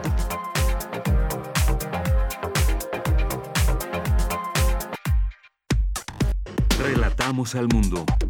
Relatamos al mundo.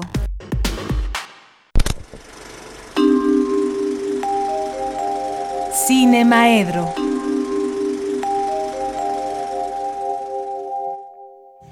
Bien, pues nos enlazamos con el maestro Carlos Narro, que ya está en la línea telefónica. Nos saludamos eh, pues a la distancia. ¿Cómo estás, Carlos? Bien, ¿tú cómo estás? Bien, contenta de escucharte. Sí, yo también. Yo también, aunque tenía cierta ilusión de estar en tu programación de aniversario. Y bueno, pues me toca celebrar el aniversario en víspera. En víspera, exacto. No, realmente eh, sí quería yo eh, pues celebrar, este, decir que formar parte de Prisma ha sido una experiencia verdaderamente interesante. Yo me negué o me he negado toda la vida a la crítica cinematográfica porque les decía a mí me gusta escribir sobre las películas que me gustan y dedicarse a la crítica cinematográfica pues es estar hablando de las películas eh, de actualidad de la cartelera y si no te gustan tienes que hablar de ellas de todas maneras si este si incluso si te disgustan. Entonces por eso me había negado a la crítica por eso me había negado también a formar parte de eh, los espacios noticiosos, pero la oportunidad en este en, en Prisma de, de plantear un cinemaedro, un algo que nos da todas las aristas, todos los vértices del cine o la posibilidad de ellos, ha sido otra cosa.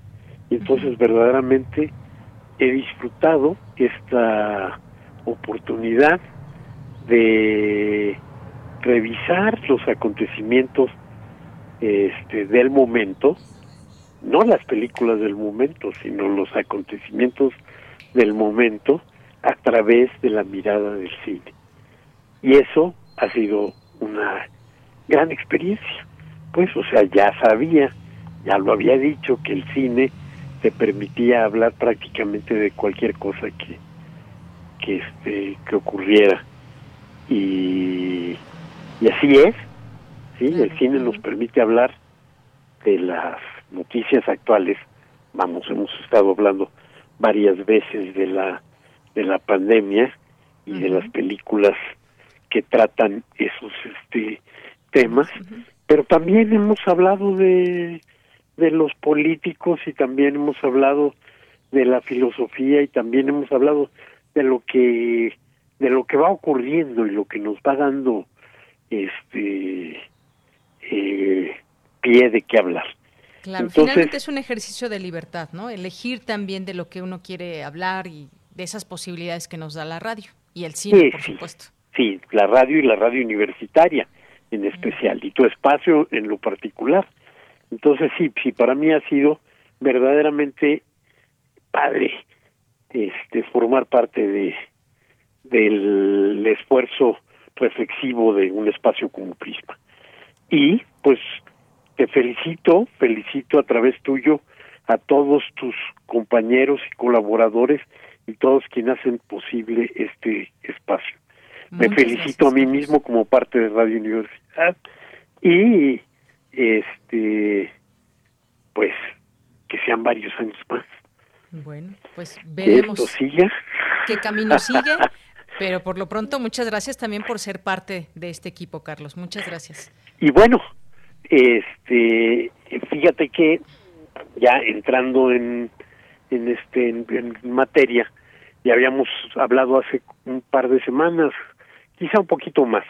Cuando el festival de cine de Cannes eh, decidió que no iba a existir versión este física y se empezó a hablar de la posibilidad de un festival de festivales a través de el internet, a través de las pantallas pequeñas, a veces no tan pequeñas. y, y bueno, pues está a punto de arrancar este festival.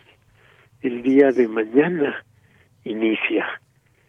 Y inicia a través de un canal que estará abierto este en, en YouTube, pero y porque les recomiendo a todo el mundo que este que asista a ese festival eh, hay que inscribirse hay que el festival va a dar una en el momento en el que se se meta uno ahí va a haber una este una fichita alguna cosa y aunque va a ser completamente gratuito sí va a ser necesaria esa preinscripción como en todos los festivales. Y bueno, pues este festival también va, va a tener, no es que se van a subir las películas y se van a quedar ahí todo el tiempo, sino que va a tener uno que escoger qué es lo que va a ver de acuerdo a los horarios y de acuerdo a, a todo esto, ¿no?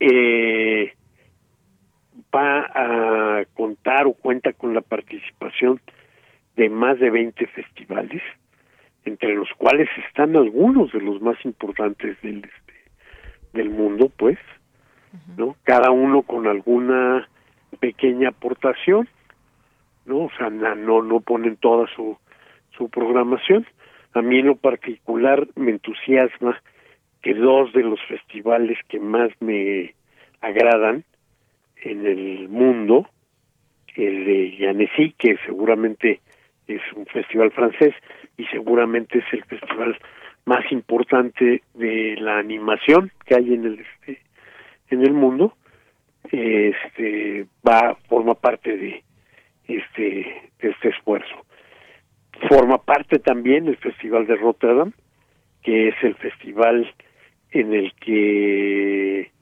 podemos asistir a lo más arriesgado, por decir de alguna manera, de lo que se está haciendo en el, en el cine.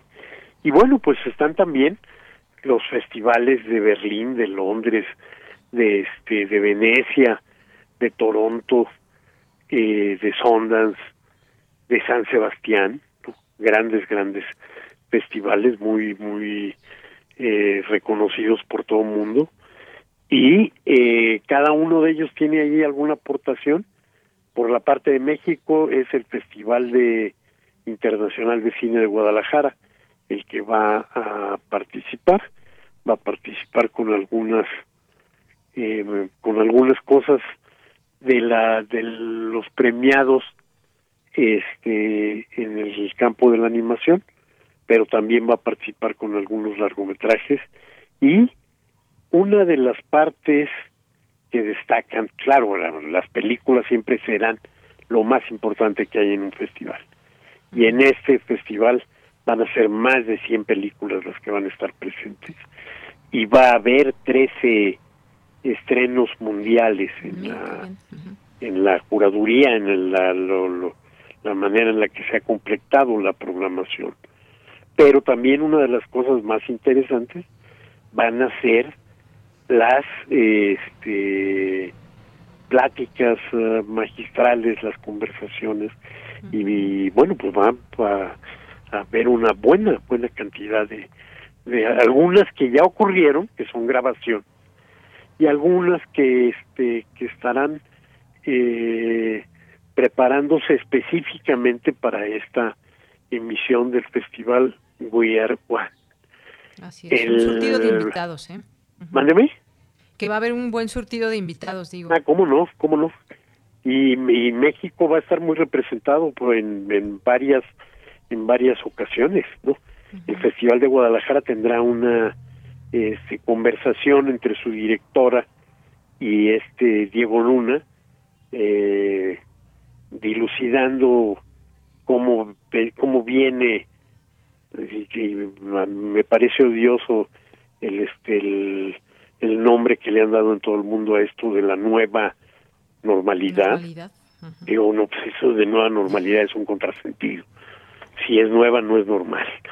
No si es normal no es nueva. Entonces tendríamos que buscar una una un concepto que sea más adecuado a lo que a lo que nos viene y al, al futuro inmediato que este que esperamos para eh, salir de la de la pandemia o para coexistir con ella. Pero bueno este sobre eso van a platicar Diego y y este y Estrella la directora del del festival. oye algunos de los que van a estar porque ya se nos acabó el tiempo Francis Ford Coppola eh, Soderbergh Guillermo del Toro también del Toro va a estar también por ahí, también Iñárritu, Iñárritu, platicando con una artista contemporánea muy importante, con Mariana Abramovic. Entonces sí, sí, este va a haber surtido para todos, porque hay festivales para todos, ¿no? Este, y además también, bueno, pues para quienes puedan, ahí habrá la, la, este, la oportunidad de colaborar con algunas de las este, instituciones y organismos internacionales en la lucha contra la pandemia. Muy bien. A partir de pues donaciones que se podrán hacer por ahí. Esto es parte de, lo que será We Are One. Pues muchas gracias, Carlos. Te mando un abrazo. Gracias por formar parte de este equipo y tenerte aquí todos los jueves. En gracias por tenerme y aguantarme, porque yo sé que a veces mis comentarios, así como cuando digo cosas como estas de que, es una tontería decir nueva normalidad, yo sé que le molestan a muchos. Pero gracias por aguantarme. Pues aquí a ti te seguiremos aguantando todo el tiempo que sea necesario. Carlos, muchas gracias. Órale, pues hasta luego, nos vemos la próxima, nos oímos la próxima. Claro que sí. Hasta luego, Carlos Narro en Cinema Edro.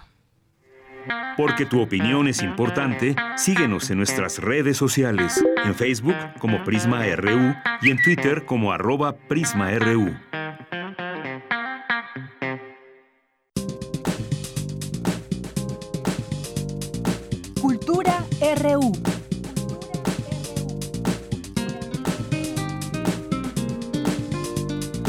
Bien, nos vamos a la sección de cultura con Tamara Quiroz. Adelante, Tamara. Deyanira, es un gusto saludarlos esta tarde. Un saludo muy afectuoso a todas y todos los que nos escuchan a través de Radio UNAM. Hoy tenemos información sobre el Coloquio Internacional de Historia del Arte, el Giro Material, un coloquio cuya convocatoria está a cargo del Instituto de Investigaciones Estéticas de la UNAM. Conversé con la doctora Sandra Cetina, ella es académica y coordinadora del Laboratorio de Diagnóstico de Obras de Arte y parte del jurado de este coloquio internacional. Vamos a escuchar la información. Nos interesa mucho dar difusión a la convocatoria para el Coloquio Internacional de Historia del Arte. Sabemos que se realizará en octubre.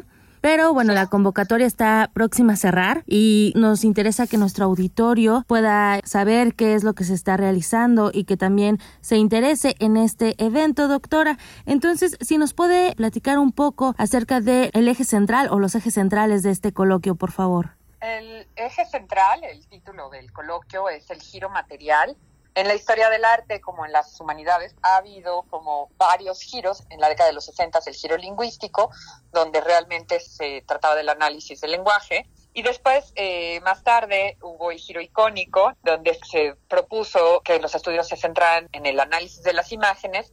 Y en este caso nos referimos al giro material. ¿Qué significa esto? Que el interés es plantear una historia del arte que parta de la materialidad, de las técnicas y, de los materiales que constituyen a los objetos artísticos para plantearnos pues nuevas preguntas, para eh, realmente ver cuáles son las capacidades expresivas y comunicativas de, de, las creaciones artísticas a partir de este tema, ¿no? De los materiales. Tratamos de, de, estudiar los objetos a través de las relaciones entre las tecnologías, los medios y cuáles son sus respuestas culturales y especialmente pone un interés también en dialogar con las ciencias, porque en los años recientes, bueno, hemos tenido un gran desarrollo de estudios sobre la materialidad del arte a través de instrumentación científica, ¿no? Que nos permite conocer mejor y con más precisión de qué está constituido un objeto. Esto ha servido tanto para la historia del arte, la conservación, la arqueología, la antropología, las ciencias aplicadas. Y también, eh, bueno, también nos interesa pensar las propiedades de los materiales locales, las técnicas tradicionales, los procesos de transformación de las materias primas eh, y también qué impacto tienen estos sobre el aspecto físico de los objetos. Em, también eh, estamos pensando en otro tipo de, de producciones, ¿no? Como las producciones llamadas artesanales, hasta las producciones mediadas por la inteligencia artificial. En realidad se trata de una reflexión sobre el arte y la tecnología, de los conceptos que estamos pensando que se discutan en este coloquio serían la materialidad técnica o tradición. Eh, las temáticas que pensamos abordar son las técnicas, las tradiciones y las tecnologías de la producción de los objetos culturales. Por otra parte, la contribución de la materialidad a los significados y los discursos de los objetos los problemas filosóficos y epistemológicos, ¿no? Estas nuevas ontologías de las nuevas materialidades, eh, los tiempos y los espacios de la materia y la tecnología en las artes,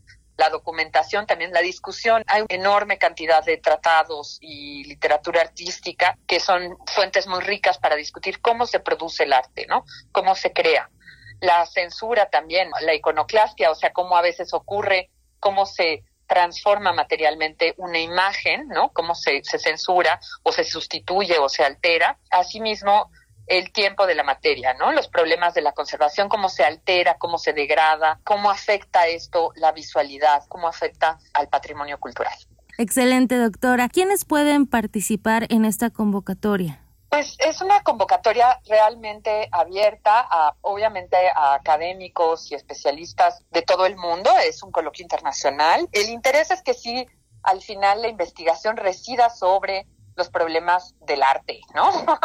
no importa que vengan de eh, otras disciplinas. De hecho, nos interesa mucho el diálogo interdisciplinario en este coloquio a partir de las ciencias, de la antropología, de la historia del arte, de la conservación. Como he mencionado, algún, son algunas, ¿no? Algunos de los campos de la propia historia, pero sí que al final se asienten sobre problemas pues del arte, ¿no? Que de, los objetos artísticos. Sí, desde bueno, desde esta estos ejes, ¿no? Seguir difundiendo los temas de materialidad, técnicas, discursos de los objetos a través del arte. Una de las de los eventos que bueno, ahorita se está llevando a cabo como el Aleph, que justamente hace pues esta mancuerna entre arte y ciencia, por ejemplo.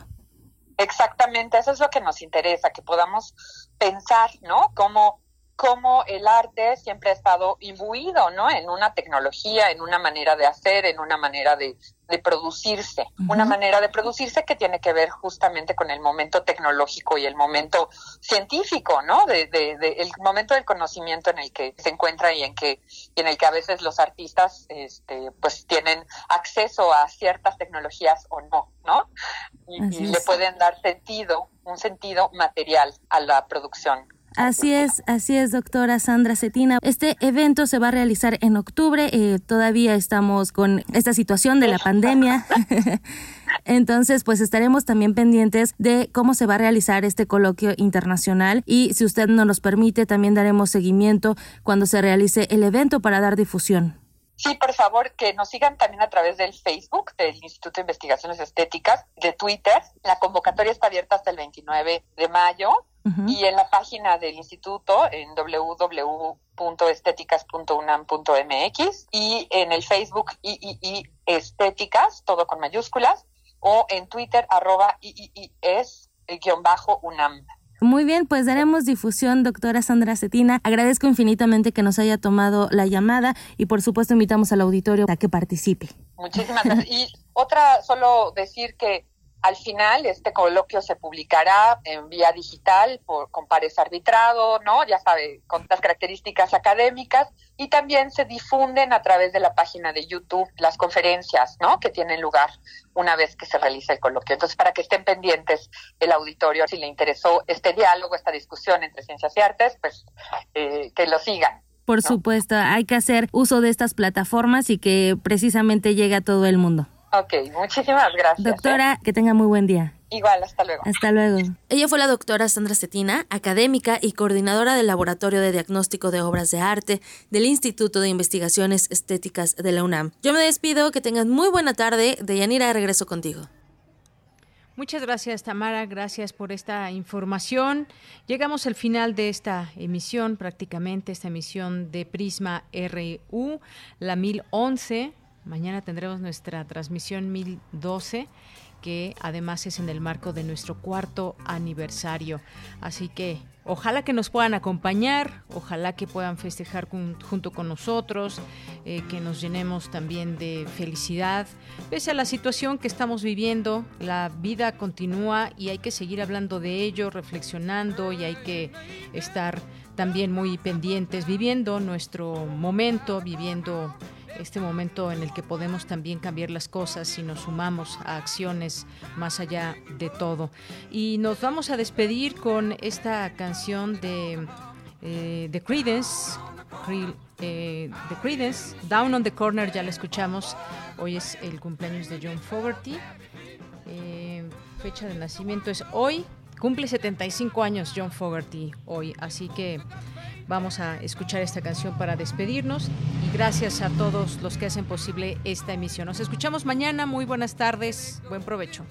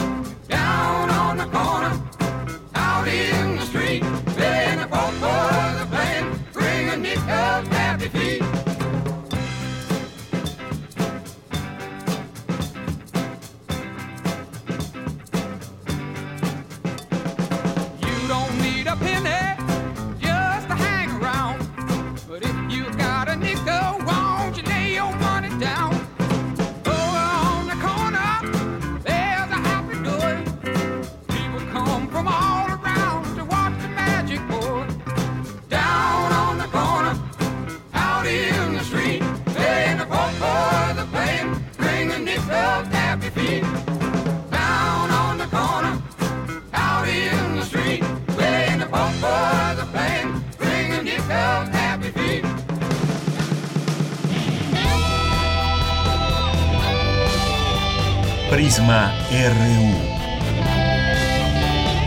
Relatamos al mundo.